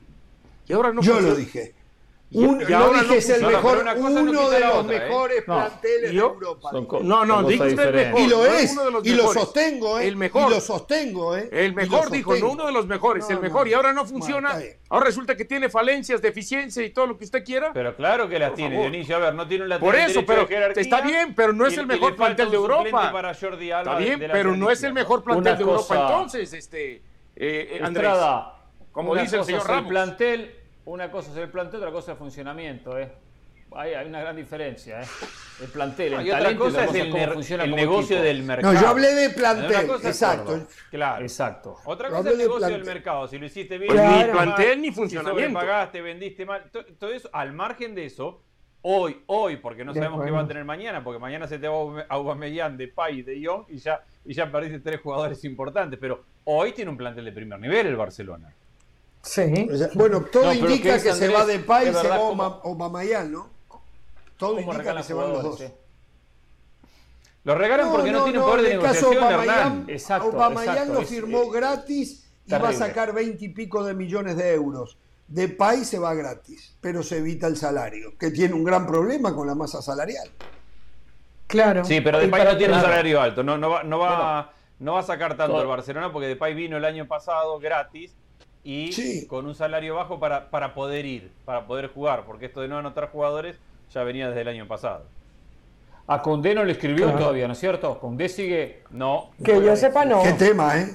Perfecto. Qué tema ese, ¿eh? Qué tema ese. Sí, eh. deshacerse de estos jugadores, por lo menos de un jugador.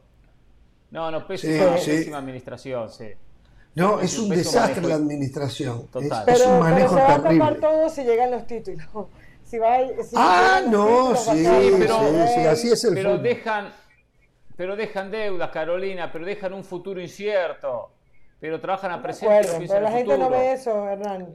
La gente no ve eso. No, pero a la larga, pero a la larga, pero a la larga se pagan las consecuencias. La gente no ve el futuro, pero en el futuro después pagará las consecuencias, porque hoy Barcelona está pagando las consecuencias de las malas decisiones del pasado. ¿Cuánto hace que no ve Hoy ganará título y no pasará nada, pero cuando reviente otra vez la burbuja, no va a ganar títulos y va a seguir con deudas que lo pueden llevar a la bancarrota.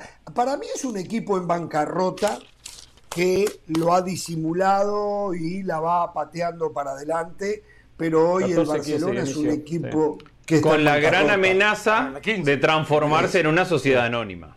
¿Qué es lo que va a terminar pasando para solucionar de una vez y por todas esto? Eh? Esa es la gran algo, amenaza.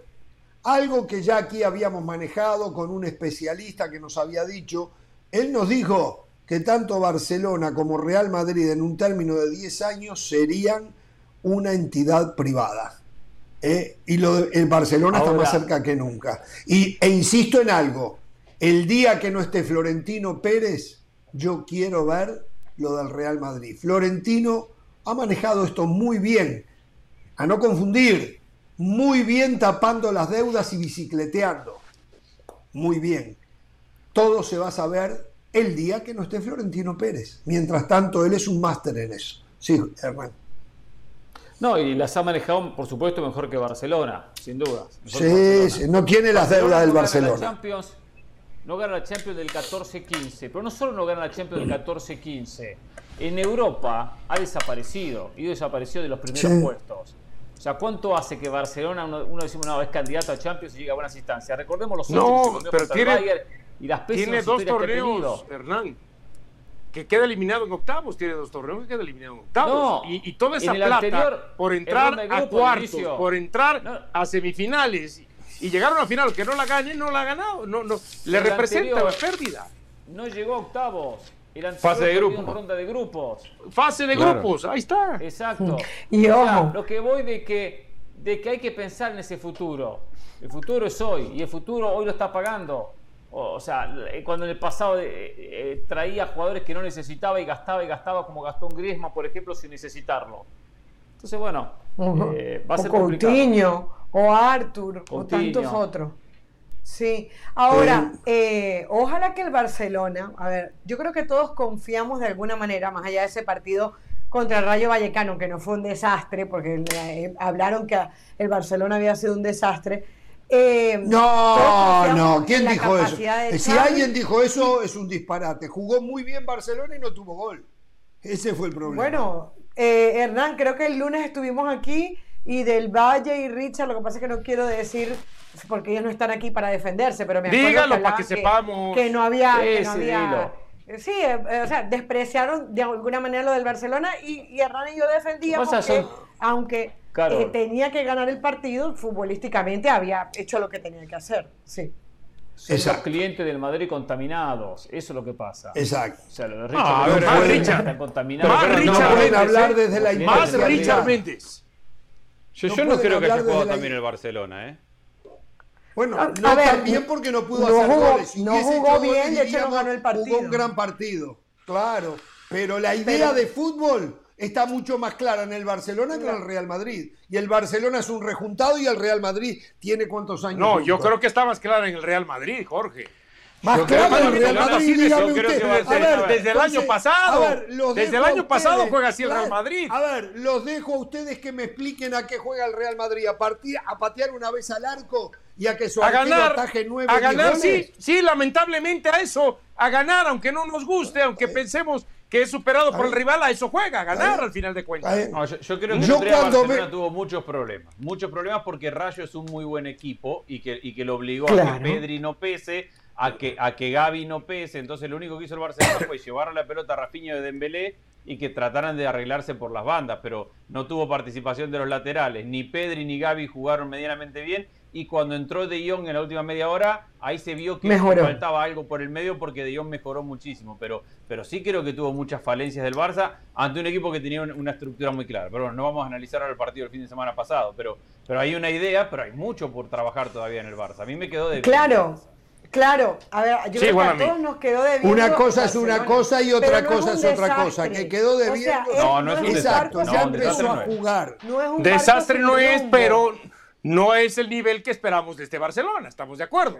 Había una expectativa alta de que goleara, pero no, pero, pero, y, el Rayo Vallecano hace un buen partido y no se esconde atrás y tiene la pelota y lo preocupó desde lo defensivo y cada vez que llegaba el Rayo Vallecano, Barcelona tenía que estar ahí, pero sí creo que hay un, hay una idea de juego que Xavi eh, eh, entiende bien y que va a tener que seguir mejorando cosas, pero, la, pero, pero el Barcelona se supone que debería ir mejorando a lo largo de los entrenamientos y de los partidos. Ese es el problema de decir que tiene el mejor plantel de Europa, porque después a la primera de cambio decepciona. Lo que pasa, después a la primera de cambio decepciona. Hagan, hagan un poco de memoria, hagan un poco de memoria, que a veces falta en esta mesa Xavi durante la semana vaya a saber con qué equipo trabajó. El viernes, el viernes recién inscriben a los futbolistas del Barcelona a 6.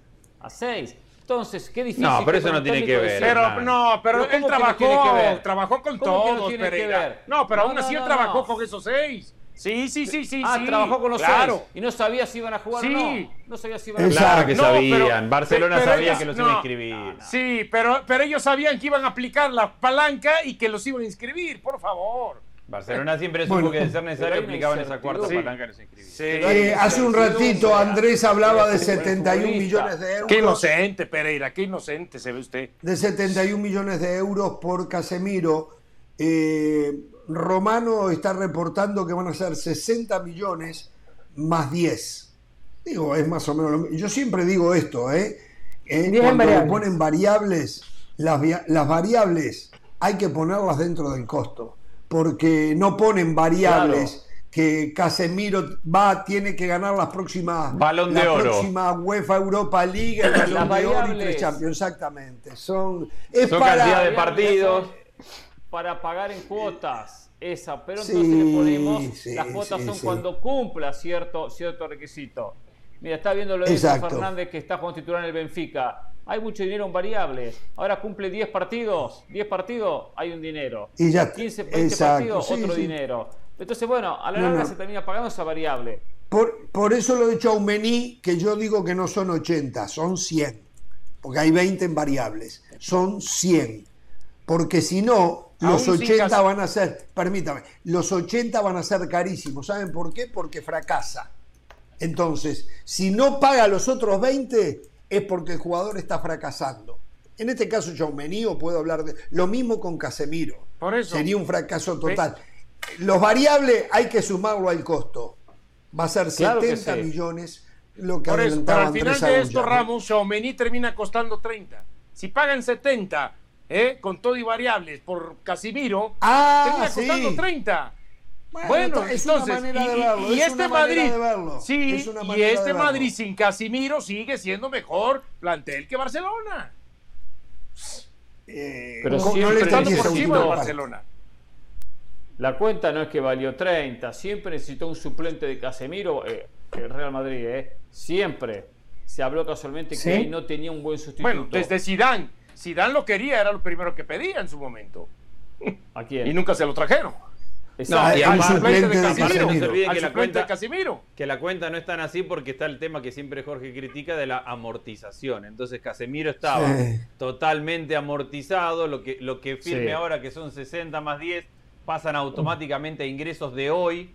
Y a Chuamení lo, lo, tiene que amortizar en los próximos 5 o 6 años. O sea, de Chuamení va a descontar 15 por año pero hoy se acaba de ingresar 60-70 en, el balance económico de hoy. Entonces eso de la amortización es un jueguito que, usan, que usan todos sí, totalmente. Totalmente, totalmente. O sea, porque yo haya utilizado mi casa por 20 años no quiere decir que ya la puedo regalar. Ah, claro, porque ya Ah, sí, yo siempre. evidentemente tengo que tengo que eh, venderla a lo que vale. Tengo que venderla a lo que vale. Y hoy y hoy el negocio de Chomení no, no está para nada. Luis Suárez le mandó un mensaje a Darwin Núñez. Adelante, Hernán. No, no, cambiando de tema, no, quería que, eh, lo prometimos al inicio, que Andrés Aguña nos contara un poquito qué pasó allí en la reunión con la gente de CONCACAF, en el simposio o congreso es verdad, eh. en Guatemala. es verdad. Déjeme solo decirle esto. Luis Suárez acaba de declarar en Uruguay que habló con Darwin Núñez y dice, hablé con él porque recién está empezando y para que sea consciente que a partir de ahora lo van a buscar el doble o tres veces más. Y más como es en Inglaterra. Te lo dice un boludo que se equivocó y que la pasó mal. Pero el caerte y volverte a levantar me fue haciendo más fuerte. Vos no le des más chances. Va a ser peor. Qué bueno que Luis Suárez llamó a Darwin Núñez. Me encanta. ¿eh? Me, empieza Luis Suárez también a ayudar a la nueva figura del fútbol uruguayo. Adelante. que le recomiende que no muerde ya. Sí, no, a ver, no, hay demasiado para contar porque no era un lugar para, para grandes anuncios. Eh, se anunció que el premundial sub-17 se va a jugar en Guatemala y, eso, eso, es importante para, para Guatemala y para el fútbol de, Centroamérica porque de alguna forma CONCACAF empieza a sacar algunos torneos de jugar todo acá, así como, como ahora está terminando el, sub-20 en, Costa Rica, que se haga este sub-17 clasificatorio en, en Guatemala, fue bien recibido y después básicamente eran distintas mesas de conversación donde participaban distintos actores del fútbol de Guatemala y gente de, la CONCACAF. Entonces se hablaba de la idea de CONCACAF, de que para que mejore el área y acercarlo a México, a Estados Unidos y, ahora a Canadá, eh, la idea es generar competencias, que tienen que competir y eso es lo que reclaman también las federaciones de Centroamérica, el poder competir cada vez más porque eso les da ingresos, roce, el poder jugar con, los otros equipos y, y básicamente la idea de CONCACAF entendiendo que tienen una complejidad, que es manejar un área de 41 federaciones tan distantes en el nivel competitivo, creo que hay una intención de tratar de aquellos que están principalmente en Centroamérica, ayudarlos con competencia y obviamente con, infraestructura o, con seguimiento a lo que están haciendo, para que ellos sean los que se puedan acercar a, los, tres, a los tres grandes, que, que es complejo y que es difícil, pero la forma es con competencia y competir y jugar. Habrá que ver qué tipo de competencia eh, eh, Pereira se ofrece para ayudarlos a, delinear, a desarrollar competencias. Eh, en este tema, Pereira, usted, interesa. usted tiene, tiene una pregunta, yo quería hacer una pregunta aparte de eso. Adelante, Pereira. Sí, sí, no, el tema, está bien, entiendo el tema competencia es importante, pero no hablan del tema formación, porque por más competencia que haya, cuando no hay buena formación de jugadores en Centroamérica, es imposible, por más que se compita, se compite, se compita. entiendo que la competencia sirve. Se habló mucho del tema de formación, estuvo el técnico que clasificó a, Guatemala con el sub-20, estuvo el responsable de las divisiones inferiores de, del equipo de Antigua y, entienden todos que hay que, que hay que trabajar en formación, pero al final de cuentas hay una cuestión de recursos también, entonces eh, al final es una complejidad para todo el mundo. También estuvieron los, los presidentes de municipales y de comunicaciones y dijeron, todo muy lindo trabajar en formación y hablar en formación, pero hay equipos que cerraron el sub-15 y el sub-17. Y, eso hay, y eso hay que mejorarlo. Y también criticaron, presidente de municipal y de comunicaciones, que el sistema de competencia hoy en Guatemala es bastante parecido al de México. Ocho clasifican en la liguilla y, eso disminuye, dicen ellos, la, capacidad de competir y de ser mejor. Entonces, nadie tiene el plan perfecto y hay una cuestión que, es real, no es un área a la cual le sobre dinero para repartir y para, y para invertir y para crecer. Se saben que hay carencias y se buscan soluciones a las carencias. Se habló mucho de la formación, de formar técnicos, hay una unificación de, del trabajo en los técnicos ahora, todos los técnicos del área en trabajo formativo tienen que tener el mismo nivel de licencia y eso se está unificando y hay un trabajo con respecto a eso también. Y sí, se entienden que, que la formación es clave y que Guatemala en este caso tiene una obligación de formar y después de empujar al jugador a que salga a competir fuera de Guatemala, porque de Centroamérica es probablemente el equipo o la selección que menos jugadores tengan compitiendo fuera de su liga. Porque además es la liga de Centroamérica que mejor paga. Paga bien. Sí, sí, sí. Una pregunta. Ayer Milton Meléndez habló con Filip Moyo, el secretario general de la CONCACAF, y le preguntó eh, de la Copa América 2024 a jugarse aquí en Estados Unidos y la tiró al córner. Mi pregunta es, en los pasillos, Andrés, ¿escuchaste algo? No, en los pasillos hay mucho, mucho foco en arrancar una vez terminado el Mundial, eh, en trabajar en el Mundial de Estados Unidos con la Copa Oro en el medio como un movilizador. La del año que viene. Claro, como un movilizador comercial para que a partir del 18 de diciembre que termina el Mundial en Qatar, empezar a generar un, nivel de contagio a nivel corporativo también, porque algo que yo les, les, decía, algo que hablamos en este programa, ¿por qué con CACAF reparte menos dinero que con Mebol? Y ellos entienden, primero, que tienen que repartir entre más gente, que tienen que mejorar y trabajar comercialmente para poder repartir más dinero. Pero no, no escuché nada de esa Copa América. Hablé de, escuché mucho de trabajar a partir de la Copa Oro en, generar más ingresos rumbo al Mundial. Bueno, todo eso tendría una respuesta y una opinión nuestra, ya no tenemos tiempo, pero por lo menos le reclamamos que los premios de una competencia Copa Oro sean superiores. Yo sé que tienen que repartir entre muchísima más gente mucho más plata, pero cuando hablamos de competencias, hay una alocación de una cantidad de plata para eh, el primer, segundo y, tercer puesto. Me parece a mí, no sé, a lo mejor hay temas que yo no estoy Lo único que te puedo decir de eso, que, lo escuché y transmito lo que escuché, es que son conscientes de eso, que no ignoran eso y que entienden que es un punto a mejorar. Bueno, algo que les quede pendiente, muchachos. Nada, hoy Pumas, hasta eh. mañana. Hoy, juega Pumas por la jornada. Hoy juega Pumas. Hoy juega San Luis Pumas y ya en un ratito Santos León ya están las alineaciones. Y se está hablando de que Lilini está en riesgo, ¿no? Hasta mañana. No tengan temor de ser felices.